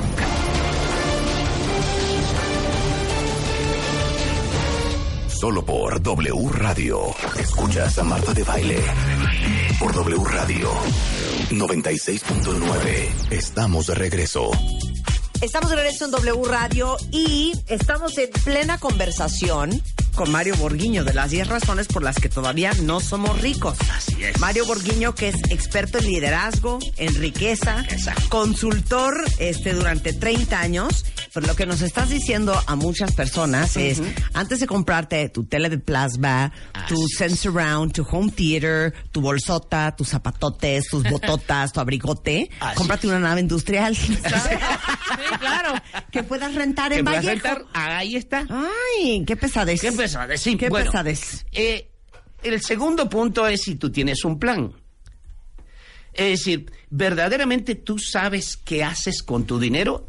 La única forma de saberlo es comprar un cuaderno de estos se escribe, ponerle una rayita en el centro y decir en esto, estos son mis ingresos y estos son mis gastos. No tengo que ser ir a estudiar este finanzas o contabilidad este una, dos y tres. No, no necesitas eso. Eso es una raya en el medio de un cuaderno. Escribe del lado izquierdo lo que te ingresa, del lado derecho lo que gastas y al final tú vas viendo si puedes gastar o no. Entonces, si no tienes un plan, significa que tienes un plan para fracasar. Sí tienes un plan, pero para fracasar, para no ser rico, para no ser autosuficiente, para no mandar tus hijos a estudiar donde tú quieras. Es decir, no tienes un plan para ello. Solo lo único que tienes es que al no tener un plan, sí tienes un plan. Claro, por supuesto. Mire, dice aquí Alfanbenbar, nos mandó lo que dice, ¿quién es este? Este es Warren Buffett. Antes de comprar algo, piense, ¿qué pasará si no lo compro? Si la respuesta es nada, no lo compre, porque no lo necesita. Eso está divino. Eso es de Warren Buffett. Eso es de Warren Buffett, Warren sí. Buffett. Es que Warren Buffett no tiene mente de microondas. Es decir, tener mente de microondas es que de automáticamente saco mi tarjeta y lo compro porque tengo el impulso de compra. Es decir, lamentablemente todos hemos sido educados para gastar, no hemos sido educados para invertir ni para ahorrar. Sí, pero si te pones a pensar, si realmente te preguntas esa pregunta cada vez que vas a comprar algo, ejemplo, ayer fui a Sara y me compré unos pantalones negros. Tengo Mil. 250 pantalones negros. Muy bien, muy ¿Lo bien. necesito? Cero. No, ¿Lo no, no. quiero? Sí. Sí, ¿Qué crees claro. que hice? Lo compré. Lo compré, claro. Esto es Beni Vidi Vinci, Sí, como claro. decían aquellos este, este, romanos. Es decir, lo vi, me gustó, lo compré. Exacto. Es decir, estamos en el mundo del estímulo emocional por encima de la necesidad. Es decir, el ser humano ya no es racional porque vive nadando en productos. Nosotros estamos sobreofertados. Yo tengo una conferencia que hablo de eso y me encanta hablar de eso. Es decir, estamos sobreofertados, estamos sobresaturados de ofertas y tenemos fórmulas para que tú no digas no tengo dinero. Tú dime qué color quieres, cómo lo quieres pagar. Si vas a tener tu aguinaldo en diciembre, también te lo puedo vender. Y si no tienes aguinaldo, también te lo puedo vender. Sí, claro. Sí, porque te busco un, un mecanismo de ahorro por dos años y luego pues tendrás tu carrito o tu casa o lo que tú... Tú dime lo que tú quieras, yo te lo vendo. Entonces el ser humano cae presa de eso. Uno de los puntos importantes es que si no tienes un fondo de emergencia, que es el punto número tres que quería decirte hoy, si no tienes un fondo de emergencia no tienes nada en la vida. No le entendiste a esta vida. Sorry, pero vives este En la luna. sí como perro en terremoto, o sea, va para allá y viene para acá y compra allá y luego regresa. No sabe Pero ¿qué es un fondo de emergencia? Un fondo de emergencia es un fondo necesario, imprescindible. ¿Cómo te podría decir? Es como respirar. Necesitas tú tener seis meses mínimos de colchón. Mínimo. ¿Tú no sabes cuándo te enfermas? ¿Tú no sabes cuando tienes un problema en tu casa y te, te, te cae el agua porque es el, el, el techo? ¿O porque se te descompuso un carro? o porque tu hijo tiene algún problema y tienes que llevarlo a un hospital. Tú necesitas tener mínimo, mínimo. El problema es que eso se llaman los intocables. A ver, quiero preguntarles, ¿quién de ustedes tiene seis meses de su sueldo en el banco? Chapo, cero. Juan, ¿tienes seis meses de tu sueldo en, un ba- en una cuenta de banco? Sí, en deudas. En deudas, dice. Claro, Sí, en deudas. A ver, ¿quién de ustedes tiene seis meses Seis meses. de sueldo en el banco? Así es. Fíjate que esto es muy importante porque eso significa que tú no vives planeando tu vida, como dijimos anteriormente. Es decir, tú necesitas por lo menos ver un poquitito, anticiparte. Es decir, la, la capacidad de demostrar la inteligencia humana es la capacidad de prevención. Es decir, anticiparte a algo y eh, en el caso de que suceda, genera un mecanismo de prevención y ese ahorrito me ayudó. Mira, dice aquí Ana, no manches, no tengo ni la última quincena. Rocío dice, pues tengo la mitad, o sea, tres meses. Bueno, Tres meses. Bueno, siga. pero algo es algo. Algo ¿eh? es algo. Ok, va Mira, otra razón va- por la cual no son ricos Así todavía. es. La otra es que hayas comenzado, como dicen en inglés, too late. Es que el ser humano vive más en el mundo del corto plazo que en el largo plazo. Y el dinero, por definición, tiene como, como condición una visión de largo plazo. O sea, nadie se hace millonario de un día para el otro, solo que algo suceda que de algún elemento externo, pero no de tu trabajo. ¿Ok? Entonces, si comienza muy tarde, significa que cada día que demores, eso afecta a tu riqueza futura. Cada día que pasa, cada día demoras más tu capacidad de ser independiente y vivir de tu dinero. Si tú no tienes un sueño en la vida, significa que vas en la vida deambulando, es decir, ¿dónde va Vicente? ¿Dónde va la gente? Es decir, va donde vaya el montón. Entonces, eh, tienes que tener un sueño para que verdaderamente entiendas para qué trabajas. Y decir, tú no trabajas solo para comprar un zapatito de Hermenegildo Segna, o sea, un Hugo Boss, o sea, no sé, es decir, eso es necesario que lo tengas, ¿no? Porque a veces alguien me dice, este, este señor Borghino, hace poquito me dice, este señor Borghino se ve que haber sido pobre en su vida. un día hablaremos, pero yo vengo de familia emigrante, yo soy producto de un barco que vino, eh, este, este, estos mercantes, que mis abuelos salieron de, con mis papás, salieron de, de Italia, emigraron y...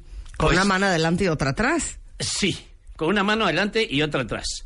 Es decir, que hubo un momento que se tuvieron que quitar todas las manos y ponerse a trabajar.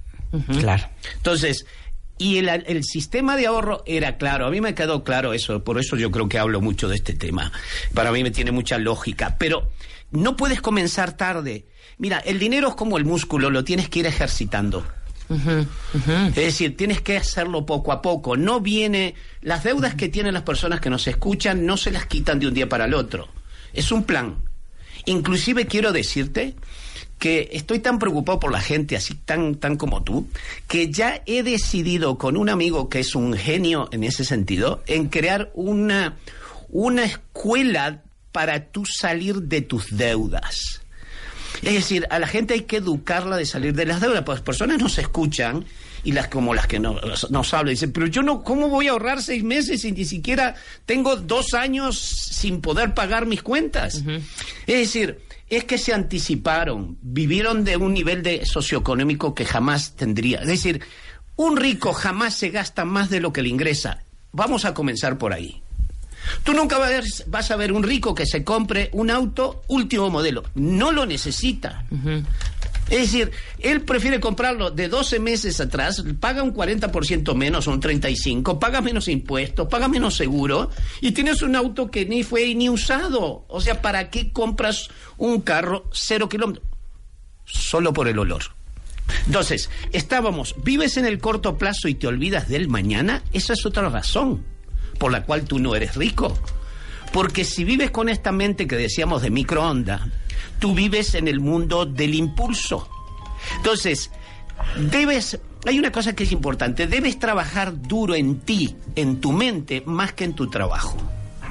Porque si tú trabajas en tu mente, tú expandes tu capacidad de tomar decisiones inteligentes o informadas o, fundam- o fundamentadas en alguna teoría, en algún principio. Entonces, si quieres ser rico, aquí puse, si quieres ser rico, no solo debes saber ganar dinero, sino también cómo invertirlo. Y eso se aprende. Y si no se aprende, pregúntalo. Mira, yo le digo a la gente, si tú este, te duele la espalda, vas a un médico especialista en la espalda. Si, te, si quieres eh, bajar de peso, vas a un especialista en cómo bajar de peso, que te haga dietas. Si quieres saber del dinero, acércate a alguien que verdaderamente te ayude. Tú no tienes por qué saber. Entiendo que no sabes. Pero no puedo comprender por qué no te acercas a quien sabe para que te asesore. Así es la vida. Los ricos no son ricos por casualidad. Es decir, ellos están enfocados. Es decir, para ellos el dinero es un propósito en la vida para alcanzar otra cosa. Pero el dinero, como es un instrumento, es un medio, ellos le prestan mucha atención. Hay una anécdota que él, bueno, no es una anécdota, yo lo vi en una, en una entrevista que le hicieron. Le dijeron, es que yo en mi época temprana, yo no usaba celular. Yo lo que usaba era el teléfono público. ¿Para qué uso el teléfono celular si me cuesta? Si el, si el teléfono público en mi época Nueva York costaba 10 centavos. Es decir, puede ser que sea usura, sí, visto bajo la perspectiva de algunas personas, pero bajo la perspectiva del ahorro es correcto porque siempre que puedas ahorrar, él lo va a tomar. O sea, el rico no anda tirando el dinero. No, no, me- mejor se lo gasta en, en un- ir a ver teatro, comprarse algo que él quiera, pero él no lo tira o lo invierte en, por ejemplo, tengo un amigo que compra Sí, lo cuadros. invierte. Digo, ¿para qué compras tanto cuadros? Porque si algún día lo necesito, lo vendo al doble o al triple. Y tiene unos cuadros preciosos en su casa. Sí, o hay gente que compra amigo- departamentos. Compra departamento. Tengo otro amigo que se compra Rolex. ¿Para qué compras un Rolex? Te van a matar. No, lo guardo. El día que quiera, el Rolex vale cada día más. Hay gente que se compran Ferraris del año antes de que salga, porque cuando sale le gana un 20 o un 25%. O sea que ya hay la gente que... Hay ricos que solo compran para invertir. Esa es la idea. Bueno, seguimos para adelante. Este, bueno, espero que si no terminemos las personas que quieran el test, arroba Borguino Mario. Ahí, ahí estamos. Y ahí nos van a dar el test. Bueno, te voy a poner un ejemplo. Sí. O sea, muchísima gente rica que tiene avión. Uno dice, ay, mira, tiene avión. Ajá, pero no llegaron con una chequera en la mano a comprar el avión. Van y arrendan el avión. Primero, porque claro. arrendar el avión es mucho más sensato que ir y comprar tu avión comprarlo. cash. Sí. Muchas veces no lo compran y lo arrendan. Así compran y rentan horas de vuelo. Ajá. O sea, ¿me entienden? No, no. Ahora sí que no son como el borras, como nosotros. No, que no son así. me- lo compré porque me gustó. Sí, ya lo No, tengo. no Órale, ahí va toda la vida lana. no es a una sola no, no es canasta. No, no, no, para, para eso trabajo. No, no, así no es. Así no es. Es decir, tú trabajas para ser rico, no trabajas para ser pobre. Esa es la idea. Entonces, claro, claro. entonces eh, eh, invierte, no gastes. Entonces, este, hay gente que le encanta ser inversionista una sola vez. Son los que tienen mente de lotería. O sea, creen que la lotería los va a salvar, que, que el casino los va a salvar. Y hay otros que esperan que un buen trabajo los saque adelante. Entonces viven con la esperanza. Esa gente en general lo que no tiene es un plan para hacerse rico. Lo que esperan es que haya algo externo, ajeno a él, que lo haga rico. Es decir, mira, si hoy haces un sacrificio que la mayoría de los seres humanos no quieren hacer, tú en el futuro tendrás el dinero que esas personas jamás quisieron hacer ese ahorro. Claro. Si quieres tener lo que pocos tienen, tienes que estar dispuesto a hacer lo que pocos harían. Así es. O sacrificio o sacrificio. Si, todo, si solo tú quieres satisfactor, mente de microondas y ser impulsivo y ser dominado por el, el marketing, la publicidad, entonces sí tú vas a ser un ser pobre toda tu vida, aunque ganes mucho. Hombre, Warren Buffett, uno de los hombres más ricos del mundo, sigue viviendo en su misma casa de, que yo qué sé, Oklahoma, Ah, Ohio. Como 30 y pico, 40 años. Lleva Tenés. 40 años en la misma Sí, casa. sí, sí, sí, Él no estaba buscando hacer dinero para tener un caserón. Estaba buscando hacer dinero para hacer dinero. Así es. Punto. El dinero es una herramienta. La otra es que, este, por último o anteúltimo, es debe ser sistemático con el dinero. Con el dinero tienes que tener orden. Aquí no me vengas que eres indisciplinado. Ay, yo no sé ni cuánto gasté. No, así no funciona el dinero. Bueno, el otro día que nos fuimos a Las Vegas a- al celebrar a Rebeca, Ajá. me dice una amiga, ¿cuánto te vas a gastar? Y le digo, ¿qué? ¿Eh? Sí, o sea, ¿cuánto te vas a gastar el fin de semana en Las Vegas? Y le digo, ¿de qué me estás hablando? Y le digo, ¿tú sabes cuánto te vas a gastar? Perfectamente. O sea, me quiero gastar, por decirte, mil doscientos dólares. Y le dije, ¿cómo? No, bueno, hice cuentas de cuánto me quiero gastar en comida diario, este, si me compro algo, cuál es el máximo que me quiero gastar. Entonces yo ya sé que este viaje a Las Vegas me voy a gastar mil doscientos dólares. Sí, le dije. ¿de qué me estás hablando? No sé de qué me estás hablando. Claro. Y ella iba en mente con su idea. Y pon tú que te pases 1400. Claro. Pero no es lo mismo pasarte 1400 que pasarte 18 mil dólares, ¿no? Sí. Bueno, pero eso te pasa en el súper. Tú Claro. cuando vas a las cajas, ves la cantidad de, de comida que dejan en la caja porque se excedieron. Sí, sí, claro. Es lo mismo. Es decir, antes en los súper yo recuerdo que los carritos llevaban una calculadora. No, los dueños lo quitaron porque entonces se iba sumando y ya no te gastabas más. No, el hecho es que gastes lo más que puedas y luego dejas la mitad eh, al, al lado de la caja porque no te alcanzó este, la tarjeta. Pues bueno, una cosa es muy importante y es que es más importante cultivar tus ingresos que recortar tus gastos. Eso es muy importante. Entonces tienes que tener una mente de cómo cultivo mis ingresos. Mis ingresos no solo se cultivan trabajando. Esa es una forma de tener ingresos. Es la forma que el 99.99% tienen. Ahí está. Toda la información está en el, en el Twitter de En el Mario Twitter, Borghiño. arroba Borghino Mario, ahí está, y tienen su test para que puedan este, evaluarse. Es que te lo juro, amigos míos que son muy ricos, a mí me impresiona cómo piensan. Sí. Por ejemplo, me dicen, ¿y compraste el cuadro? Sí. ¿Y, y, y- y cuánto descuento pediste? ¿Qué? ¿Cómo voy a llegar a pedir descuento? Sí, claro. Y me acabo enterando de que casi casi a él le costó el cuadro el 25% este, de lo que, del valor. Así es. Y a mí me costó el 100% del valor. Sí, así es. Igual con tus viajes. Igual con los, Los viajes. vuelos Igual, así, igual. yo le digo a Marta cada rato, hija, ya sacaste tus puntos. ¿Cuáles? No te... Claro que sí, ya con esos puntos ya hubieras viajado cuatro digo, ¿cuáles veces. puntos? Ah, sí. ¿Cuáles Ah, puntos? ¿qué te puntos? Ay, no, ya Yo tengo un amigo que tiene mucho dinero, le gusta hablar mucho del dinero y tiene su hijo muy chiquitito.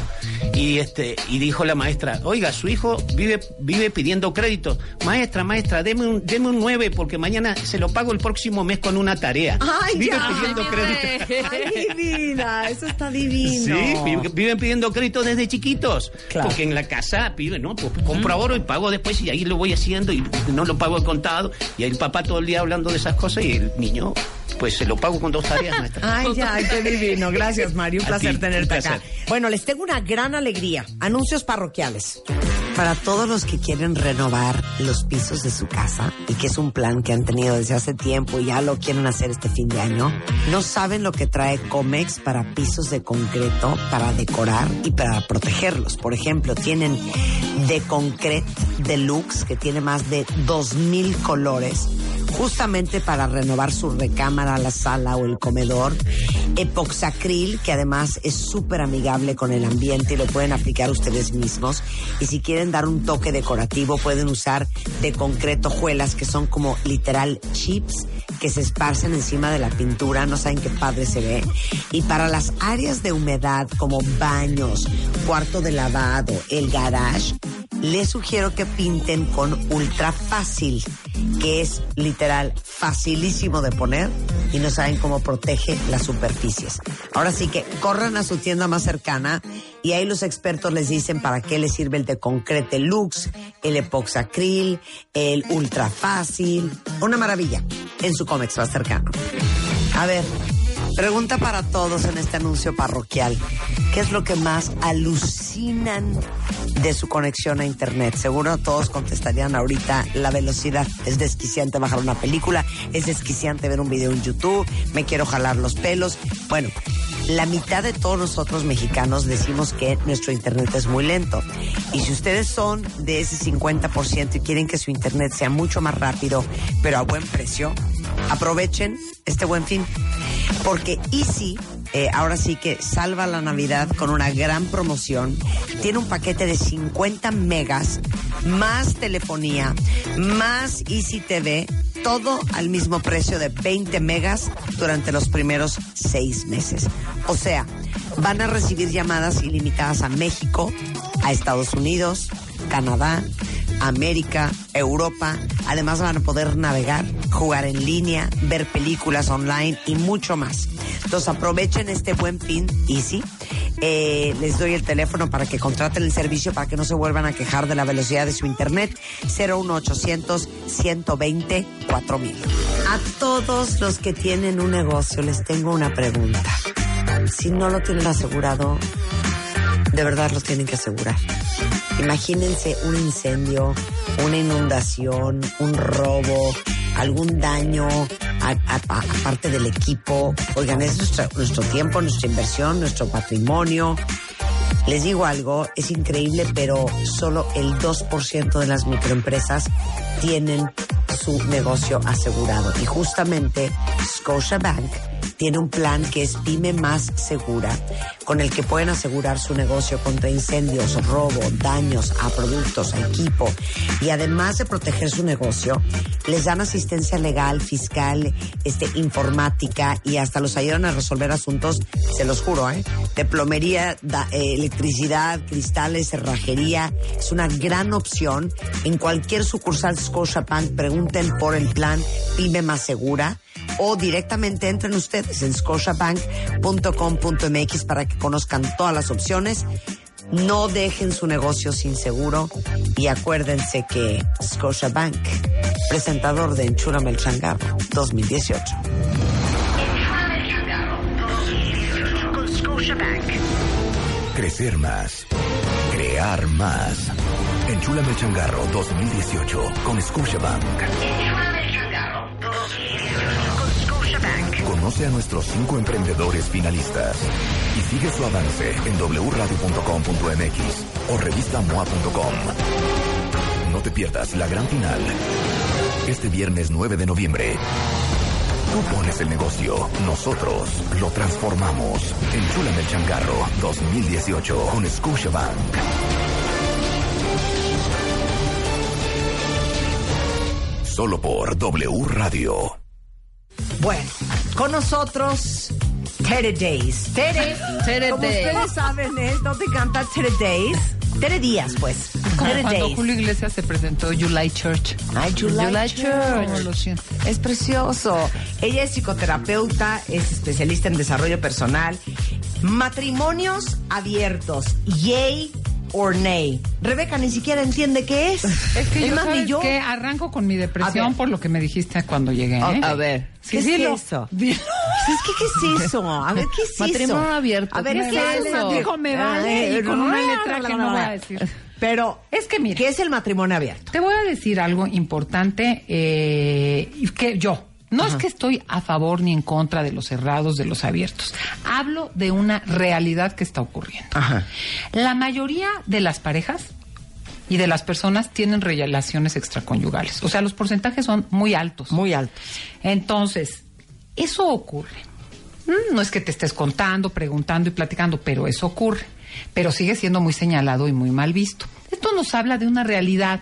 La gente, por alguna razón, no le es suficiente estar con una sola persona. ¡Cállate! Por las razones que sean. Teresa, basta. Bueno, entonces, ¡Basta! ¿Cómo lo resuelven las? Eso es la realidad, Marta. Y la gente es indulgente con es sus conductas, pero no quiere que la otro, el otro o la otra tengan experiencias extramatrimoniales. O sea, yo sí puedo pintar el cuerno, pero, Pero donde tú no. esta me pinta el cuerno de los pelos, la agarro. Mira, ahí te voy. Tú pregúntale a una persona que haya dicho, este, yo sí tuve esta cana al aire, tuve una relacioncilla que duró un tiempo, pero yo quiero a mi esposa o a mi esposo, no lo pienso dejar, pero de veras no me agoto en él o en ella, por las razones que sean. Y no pasa de ahí y a veces ni se enteran, pero mucha gente lo vive y te aseguro que en tus redes te contestará gente cambiando sus este, presentaciones. usernames.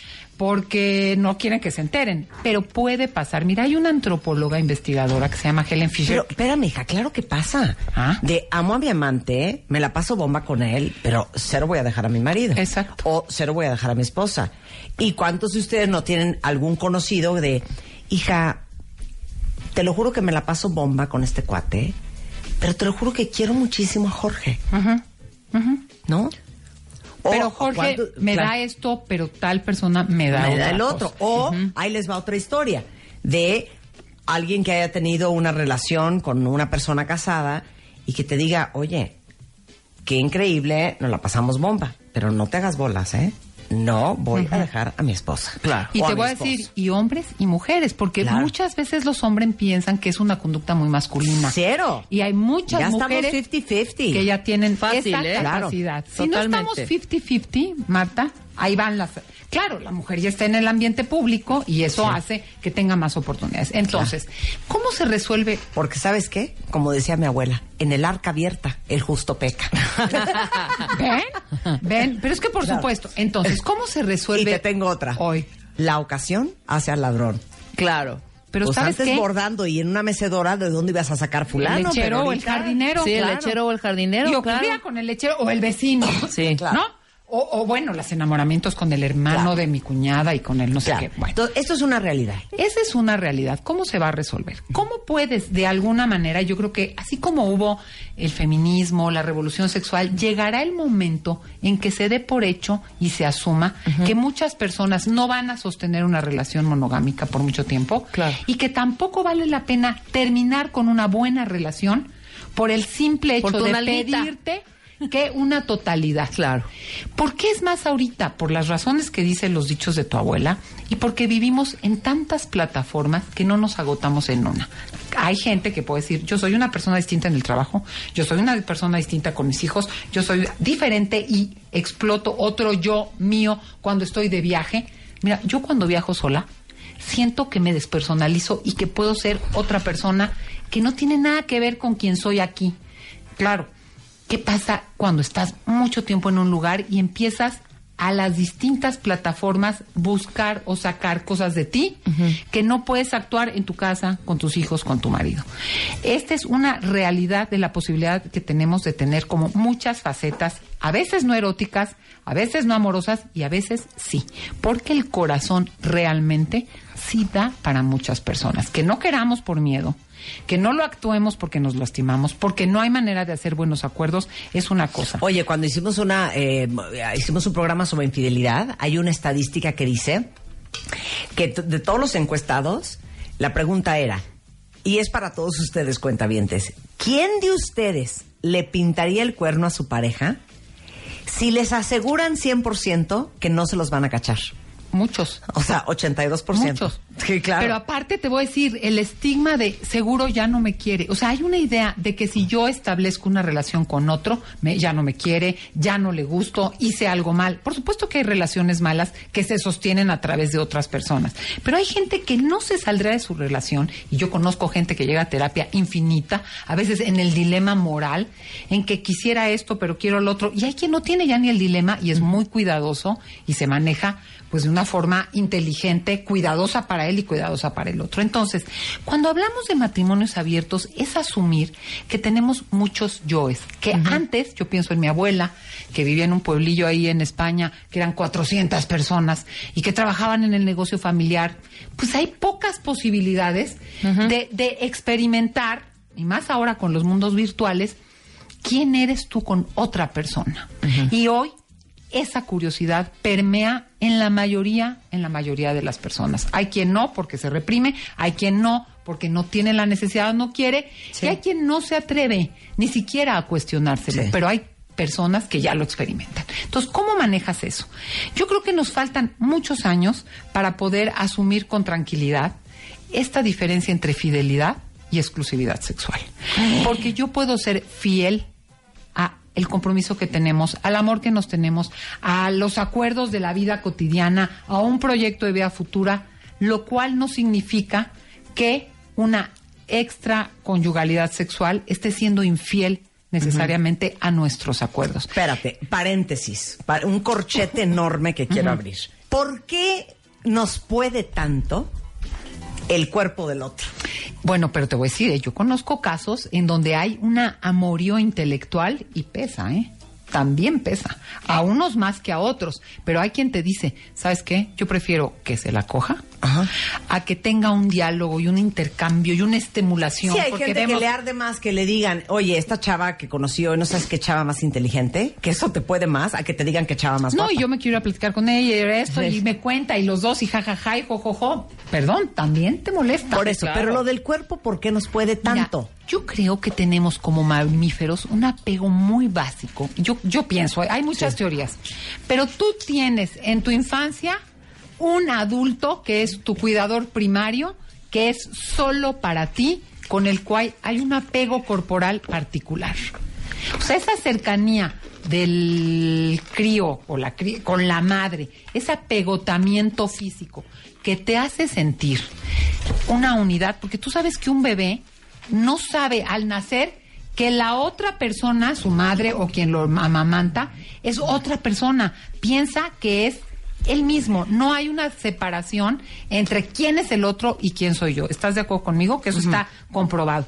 Hay una idea de unidad y eso lo da el pegoteo corporal, ni siquiera el intelectual. Sí, sí, sí. Y yo creo que te, como mamíferos y como necesitamos esa cosa de... Sí, el apareamiento es el apareamiento. No, eh, pero aparte como que venimos de una impronta en donde alguien lo tuvimos pegado en nuestros primeros minutos y meses de vida, en donde yo sentía que era uno con el otro. Yo creo que también la dimensión erótico-sexual es Tú puedes amar a tus hijos, a tener una super amiga, pero esa sensación, aunque fíjate, no la lleves en, no seas muy compatible en chistes, en estado de no sé qué, en gustos, pero ese pegoteo corporal que tienes con una pareja, es que no lo tienes con nadie más. Casi no lo tienes con nadie más. Entonces te da una sensación de vida, de contención, de muy básica, de estar acompañado, que creo que es muy amenazante perderla. Sí. Porque aparte agregó algo. El sexo, que ese es el riesgo de estas relaciones abiertas, el buen sexo sí vincula. Porque por eso, en estos antecedentes de nuestra reproducción y nuestra evolución, pues hemos estado, eh, el ser humano evolucionó como lo que somos por la cuestión de- del gusto sexual. Ahora, cerrando ese corchete. ¿Me puedes decir lo que es un matrimonio abierto Mira, por una vez en tu vida? Un Porque no matrimonio lo abierto dicho. son miles de acuerdos. Puede ser desde que sabemos los dos que tenemos otras relaciones y ponemos límites muy claros. No puede ser en la Ciudad de México, no puede ser en- con estas personas. No quiero saber. Dejemos un día libre solo cuando viajas. Este, se vale el tema de la poliamoria, se vale que haya gente que convive y que intercambia incluso en ciertos encuentros. Yo no digo, Marta, que sea fácil. Qué susto. Se están poniendo muy mal. Yo no, o, o simplemente yo sé que tú tendrás algunos encuentros, no quiero saber con quién, no sé, quiero saber cuándo ni cómo. Me acordé de esta novela. A ver, quiero, no, de quiero, los, cuad- de los quiero cuadernos de, Don mercado. Rigoberto. A ver, los cuadernos de Don Espérate, Rigoberto. estudio de mercado. ¿Quién de ustedes podría? Aquí nos estás preguntando. No, en, en Twitter. Ah, yo ya fíjate, ya para pronto Sí, a escupir. ¿no? ya. No, pero imagínense de, oye, gorda, me tengo que ir el viernes a Colombia. Es que, no. Entonces tú ya en tus adentros ya sabes que le diste un permiso de, ok, pero menos en México.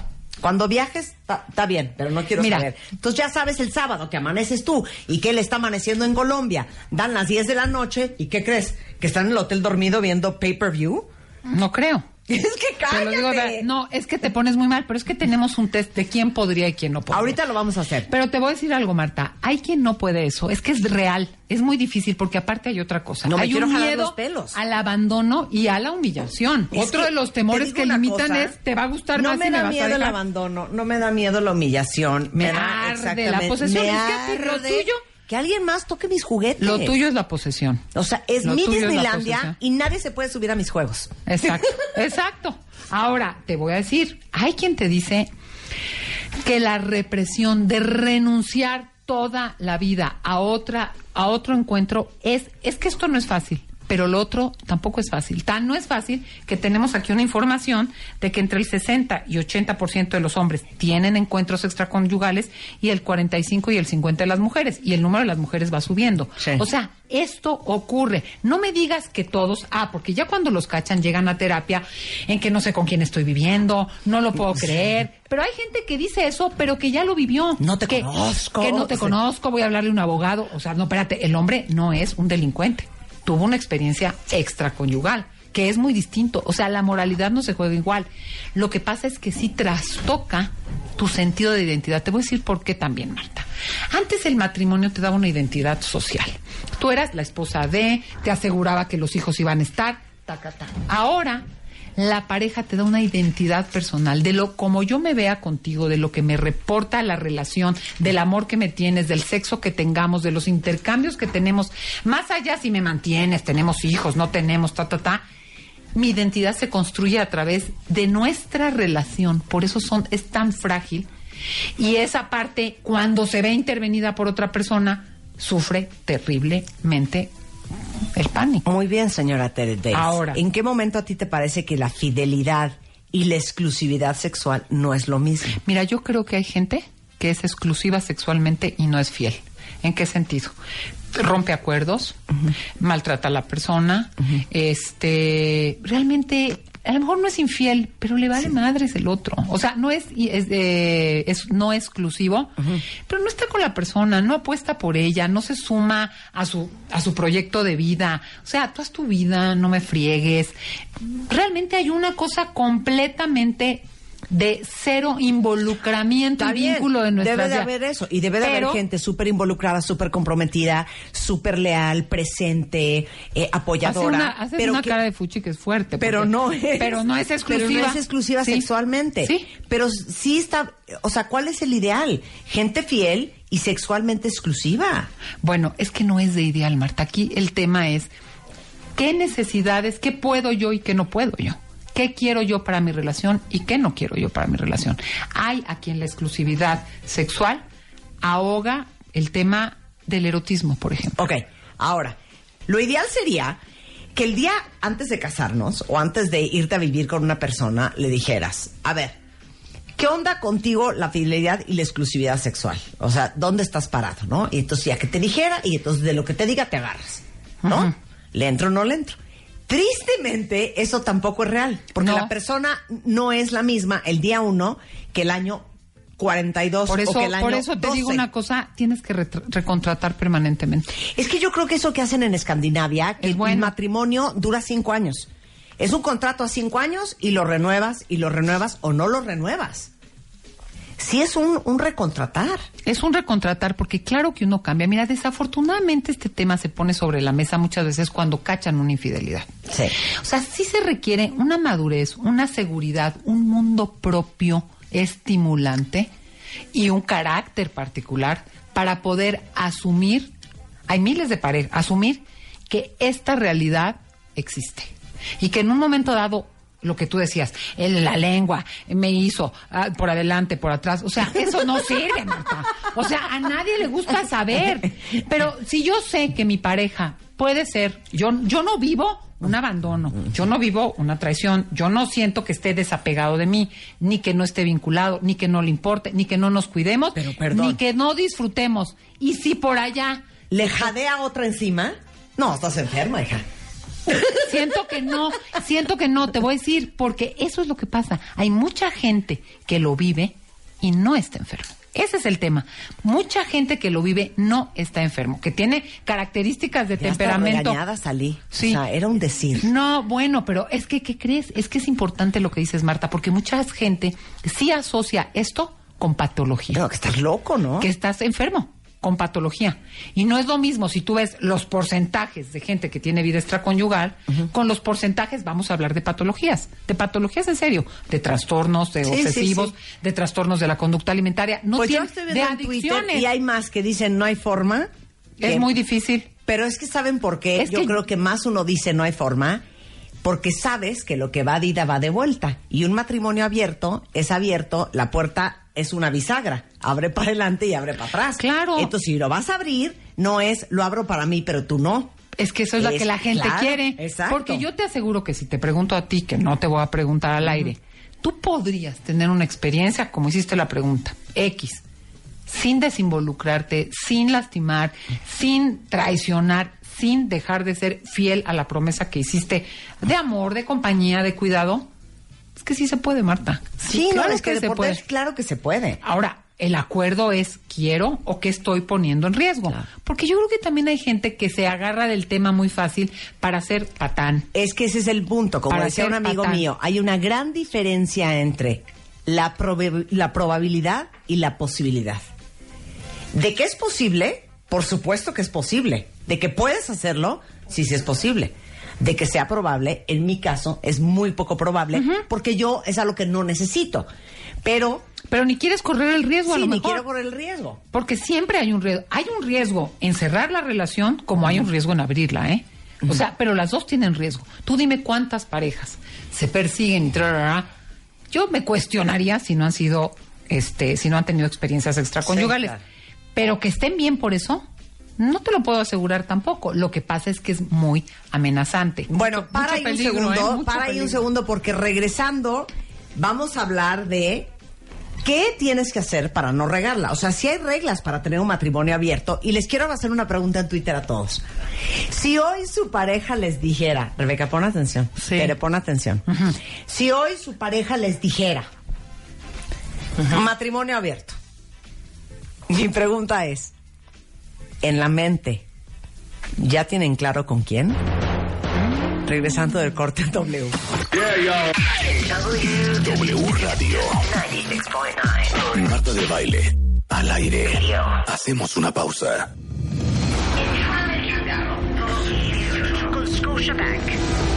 Crecer más. Crear más. Enchúlame el changarro 2018 con Scotiabank. Con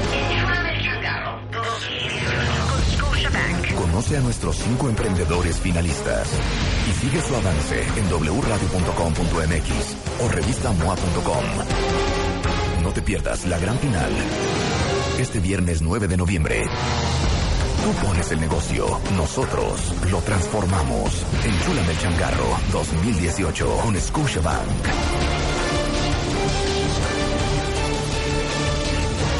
Solo por W Radio.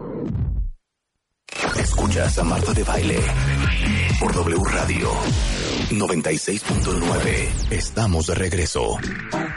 Estamos de regreso en W Radio hablando con Tere Díaz, psicoterapeuta, sobre un artículo que escribió en la revista MOA que ha causado muchísimo revuelo. Si no lo han leído, léanlo en la revista de noviembre, que se llama Matrimonios Abiertos y esta moda y de dónde viene esta necesidad del ser humano. O si es muy poco realista pensar que el ser humano va a aguantar la vida con solamente una persona. ¿Quieren que les hagamos un test para ver si ustedes podrían tener un matrimonio Sí, abierto? ¿Tú venga. podrías? Hijo, no. Soy tan egoísta, tan ególatra, tan, envidiosa, posesiva. tan posesiva. No, sí. Tan territorial, ya Ajá. ves. Ya les dije, en mi Pues Disneylandia nadie se sube a mis carritos Yo voy a preguntar, porque partamos de la base de que si no puedes y no tienes ciertas características, habría que cuestionar. Me apuntas. Ok, va el test. ¿Listos? Fíjate la pregunta primera, ¿eh? Qué complejo, porque ¿eres independiente económicamente? Sí. Pon, ahí ponme. sí. ¿Por qué? Porque si no eres independiente económicamente, más miedo te da, porque de ahí surgió la monogamia, para asegurarme de que no me vas a dejar y yo qué hago, ¿no? Bueno, ¿tienes, si te sientes seguro de que tu pareja te quiere? Sí. Apúntame que sí. ¿Te sientes seguro de que tu Totalmente. pareja te quiere? ¿Estás seguro de que quieres a tu pareja? Sí. ¿Sabes? Porque lo has estado experimentando. Que la monogamia no es parte de la naturaleza humana. O sea, tú sabes, porque lo has estudiado o porque te das cuenta que la Que esto no es natural. no es de naturaleza humana. No estamos No. de acuerdo que sí sabemos que no es natural. Sí. ¿Eres sexoso o sexosa y consideras la dimensión erótico-sexual parte importante de tu vida personal? Totalmente. Ponnos que sí, hija. Sí. ¿Tienes un proyecto de vida personal independiente de tu vida de pareja que te apasiona y motiva y te da sentido a la vida? Ponme que sí también. En general, ¿eres bueno para correr riesgos medidos? ¿Medidos? ¿Eres bueno para correr ciertos riesgos o eres de las que nunca arriesgas? No, sí. Yo También totalmente. sí. Yo ahí va mi resto. Sí. ¿Priorizas las necesidades de tu relación de pareja a los convencionalismos sociales y familiares que cumple la gente normal? Sí, también. Totalmente. Ajá. O sea, que no ¿Te gusta experimentar cierta adrenalina? Pues es que sí también. Exacto. ¿Tiendes a transgredir las reglas sociales que no te hacen sentido? ¿Cómo cuáles? También A ver. sí. Pues ese no fumar en los aviones. Bueno, es- sí.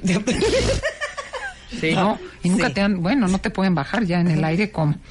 Este, No, no ¿te es que fumen los aviones, lo voy a aclarar. Sí, ¿eh? no, no, no, pero es por un Pero ejemplo. ya saben, de aquí no se puede fumar, te vale prendes tu Ajá, cigarro. exacto. No en el ¿Te avión. gusta compartir cosas con tu pareja, pero tolera cierta distancia física y emocional y no saber dónde está, qué hace o necesitas saber todo? No, ay, ponme que no. Sí, yo- ay, tú no. Yo necesito todo. Ay, tú también, no seas mentirosa. No, por eso estoy viendo, estoy abriendo los ojos. O No, sea, de que todo con seña y punto. O sea, Sí, ya saber dónde anda, qué está haciendo. Son dos preguntas. pasó. ¿Toleras la Pero no distancia física? Pero no ¿Toleras la distancia Sí. física? No, pues es que Totalmente. de tolerar sí, pero ¿qué es distancia física? No, tú no, tú sí pon no, me queda claro que no. Yo sí. No, yo soy O sea, puedes ir sola a un lugar, que él vaya solo, sabes que No, llegas Marta, después. No, no, tú No. ver todo. No.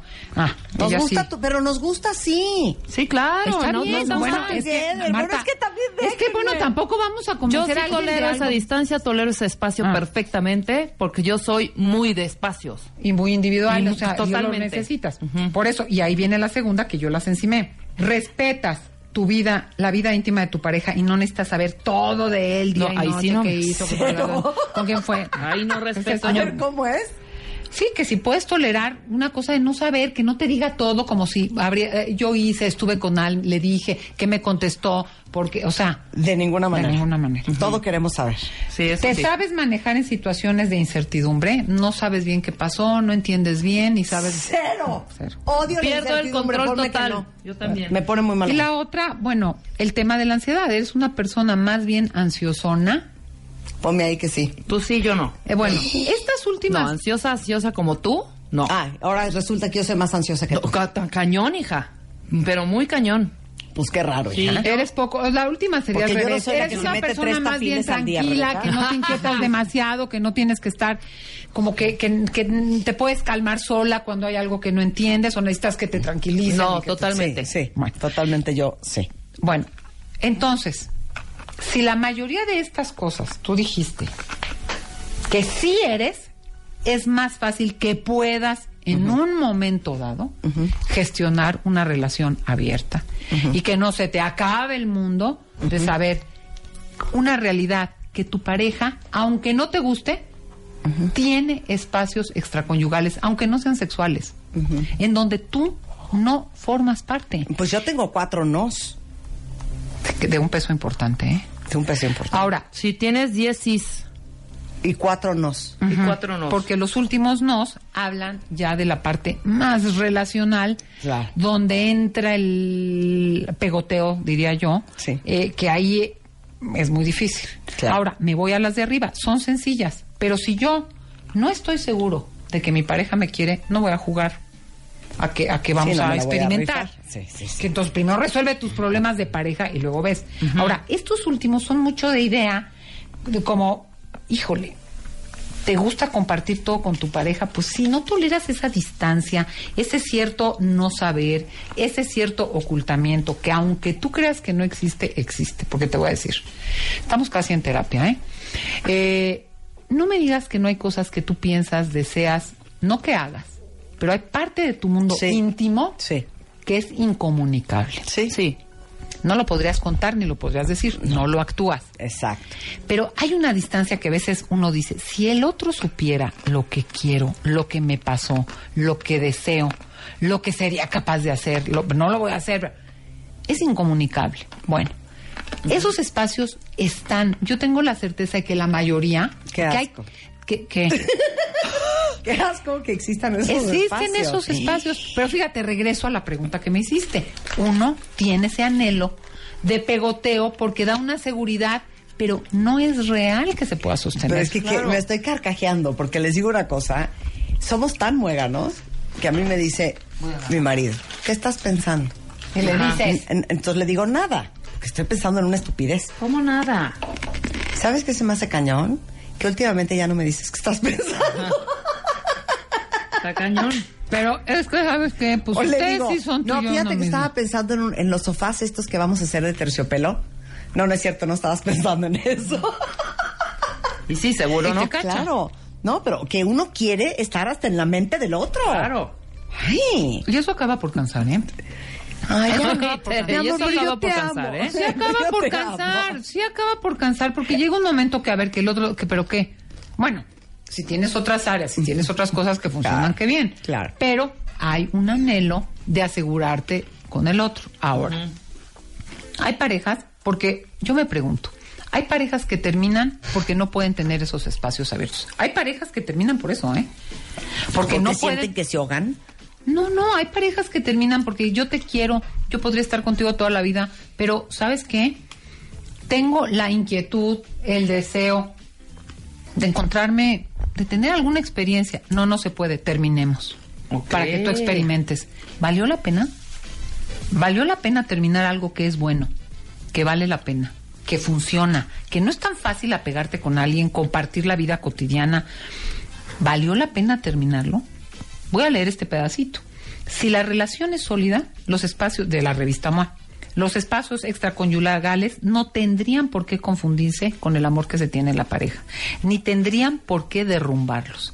Es decir, no hay que confundir la gimnasia con la magnesia. De o sea, acuerdo. hay una cosa en que si pudiera sostenerme y entender que eso no es el fin del mundo porque no ataca mi, mi narcisismo, porque no, no, no, no tendría, de verdad, siempre hay riesgos. ¿Por qué derrumbarse la relación? Yo conozco casos de parejas que se divorcian por eso y se arrepienten toda la vida porque no pudieron tolerar el espacio. A ver, ¿cuáles son las reglas básicas para que sí funcione? Sí. Pon las cartas sobre la mesa. Si tienes la inquietud, lo tienes que abrir porque no se vale romper acuerdos. Y, y definitivamente. escondidas y de pues no, porque entonces ya es una, una infidelidad, ¿no? Entonces lo puedes poner sobre la mesa, pues. Pero ¿cómo y no puedes sobre la mesa? Oye, ver, gorda. ¿Qué crees? Mira, ¿te acuerdas de esta muchachita que conocí? en- Ajá.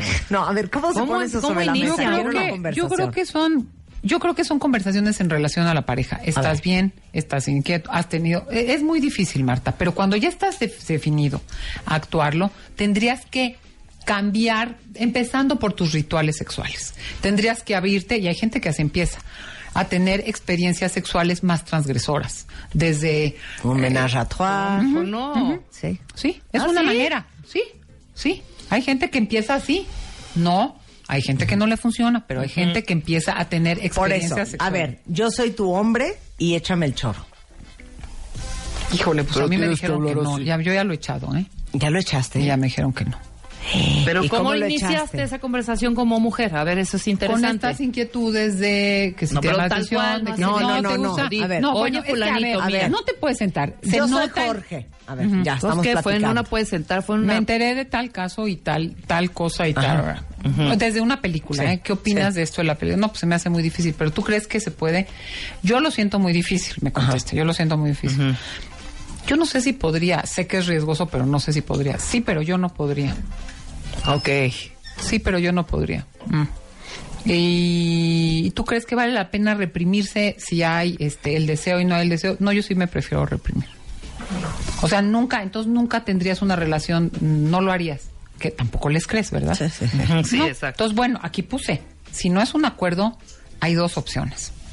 O tú asumes como adulto la responsabilidad de tener una experiencia cuidadosa porque tienes la inquietud y si te cachan te friegas. O no puedes obligar, porque eso también llega mucha gente a terapia, ¿eh? Ah, no, ahora hacemos tal cosa. El que tiene más poder presiona al otro en una conducta incisiva e irrespetuosa a hacer cosas que no quiere. No se puede. Bueno, ahí tienes que renunciar. O corres el riesgo de tener una experiencia súper acotada y ves, y ves si te fue suficiente para quitarte la inquietud o te tienes que separar. Claro, si de veras eso es presente y permanente en tu vida y el otro no está de acuerdo o renuncias porque prefieres la relación o vas a tenerla que terminar porque no vas a ser una cabrona. Claro, claro. Entonces, reglas una- caras. Si ya decidieron ¿Qué son seguir con el plan. claras? O sea, no se vale con tu hermana, ¿no? O sea, co- Sí, como- sí, ya aceptaste. No se vale. Ok, en la vamos a casa. entrarle al matrimonio No se libre vale este. Cambiar un plan familiar. O sea, ¿en qué lugar queda? No se vale enamorarse. Si te enamoras, claro que hay riesgos. Uno puede prometer cosas que no puede cumplir. Sí. Pero sí tienes que poner ciertos límites. No quiero enterarme. No quiero que seas descuidado y que si ya sabes que vamos a tal restaurante, yo un día me- o te encuentre o alguien me diga que te vio. O sea, hay desde, desde cosas, se vale, yo sé que tienes una relación y, y lo conozco, ¿eh, Marta? Sé quién es. Y en casos extremos, que se está muriendo el señor en el hospital, porque la señora tiene su relación con otra persona y el señor con esta otra persona, y hay un encuentro súper cordial porque se está muriendo el señor, ¿eh? Así te la pongo. Pero las reglas tienen que ser claras y no se vale forzar a cosas que el otro no puede. Entonces hay quien desde no me quiero entender y que sea una cana al aire y que no merme nuestra vida cotidiana, hasta estoy de acuerdo, pero no este eh, lo puedo ver. Muy bien, nada más que no vas a fregar nuestra economía familiar. A esa vieja no le regalas nada. También, también, Eso puede ser una también es una regla, Sí, claro que sí. claro. Dos No hay que forzar claras. las cosas. Si no funciona para alguno de los dos, o para los dos, siempre pueden cambiar las reglas del juego. Pero en una pareja, y cuando estás en pareja es con que a uno no quiera y a uno no le venga bien, pues es muy difícil. Ahora, podrás suficientes. trabajarlo y podrás cuestionar qué me pasa a mí, qué le pasa al otro, porque también hay gente, y te lo pongo en cosas más sencillas, ¿eh? como te- conductas sexuales, que el otro no quiere hacer más que lo mismo en el mismo lugar, en la misma posición y en 10 minutos. Híjole, pues el otro también tiene derecho a una vida un poco más variada. ¿Cómo haces negociaciones en la relación? Más no hay que forzar las cosas. Se vale corregir. Hay que dejar espacio, bueno, es lo mismo, para cambiar las reglas. Paso a paso. Siempre se fue, puede empezar de forma casual antes de dejarse ir de lleno. A lo mejor te retractas, dices, no puedo. Sí, no me gustó, no me Los costos hombre. son más altos, va para atrás. O sea, no ya dije, ahora te aguantas, no, va para atrás. Y no se vale engañar. Una cosa es tener una relación abierta y otra cosa es mentira. Si tienes ciertos acuerdos, pues los tienes que cumplir y si no, no juegues a eso. Y si ya no da la relación y tú requieres, como parejas que truenan porque yo me quiero ir a trabajar a Tumbuctú y ella no quiere dejar a su mamá que es su vecina o viceversa, bueno, habrá momentos en que no se puede gestionar las diferencias y en este ámbito también. Entonces, no se vale engañar. Yo creo que eso es central.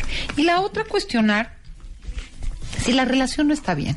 Porque hay veces que uno juega esto porque la relación no está bien. qué y eso fuerte. es muy Sí, sí, importante. sí. Ay, no, yo creo en las relaciones abiertas. O sea, más bien tengo miedo de afrontar lo que es vivir sin ti, por las razones que sean, pero quiero por otro lado tener otro espacio.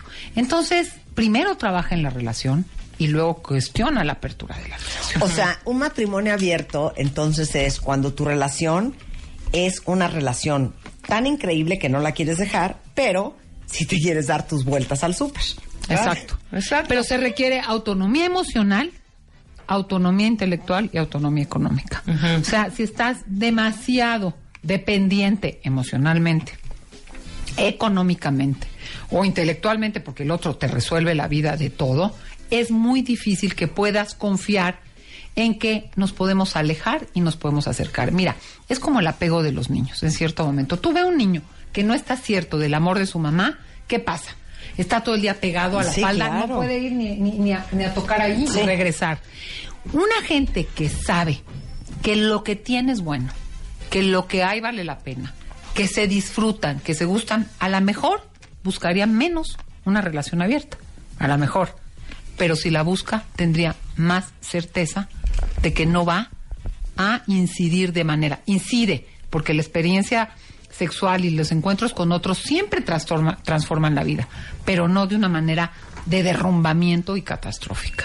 Entonces, yo lo que quiero poner sobre la mesa es que esto pasa, esto no es enfermedad y puede ser mala persona sin ser eh, siendo fiel en términos eh, tradicionales y puede ser mala persona siendo abierto. Entonces, el tema aquí es ser como realmente honesto contigo mismo de qué quieres, porque es oportuno para ti, constructivo y Sí. para la relación también. Pero como lo dijiste, una relación abierta no es permiso a pintarse el cuerno. Una relación No, no. abierta es un mutuo acuerdo con reglas establecidas de cómo le vamos a hacer. ¿Qué te voy a decir? Se puede dar porque la pareja ya entra con esa manera de entender y de ver la vida y lo sabe.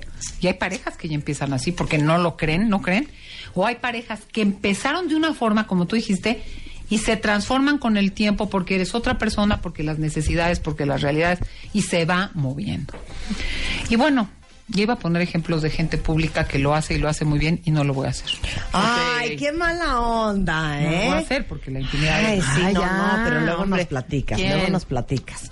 No puede, pues es psicóloga, tiene, Ah, claro, sí, tiene tiene- voto tiene- de, No, de de silencio. no. No, de, no, de no, no, castidad no. pero de silencio sí. silencio, sí. Muy bien. Muy bien. Bueno, pues muchísimas gracias, mi queridísima Tere. Un Ojalá que quien se sienta metido en este dilema y tenga la inquietud, consulte para no meter las patas y Exactamente, lastimar a los porque no vivimos en Noruega, perdóname. Y la- ¿no? Porque siento también que todo este rollo también es cultural. Hay gente que puede Se de más, requiere- hay gente que también por farolón le entra al rollo y luego termina un desastre esa relación, sigue- salen lastimados los dos, los dos, las dos o él y ella, o los o sea, tres, será- oye, o los tres, o los cinco, tres. o los cinco. Y también te digo otra cosa, este Rebeca, la cultura machista no ayuda, porque sobre todo se permiten los hombres lo que no permiten que tengan las mujeres. Exactamente. Entonces ahí hay una autoindulgencia que no se vale. Una cultura machista es una cultura de mayor posesión. Estoy de acuerdo. Tiene muchísimo que ver. Muy bien. Gracias, Tere. Si te está ocurriendo este dilema interno, no estás enfermo de la cabeza. Tienes que ver cómo gestionar de manera madura y cuidadoso esta complejidad erótico-sexual y amorosa. Nada más. Muchísimas gracias, Tere. Un placer tenerte en el programa, como siempre. Gracias, Qué buen tema. Bueno, cuentavientes, con esto nos vamos, pero no se vayan ustedes. Viene Ana Francisca Vega. Eh, así las cosas, la emisión de la tarde, solo por W Radio.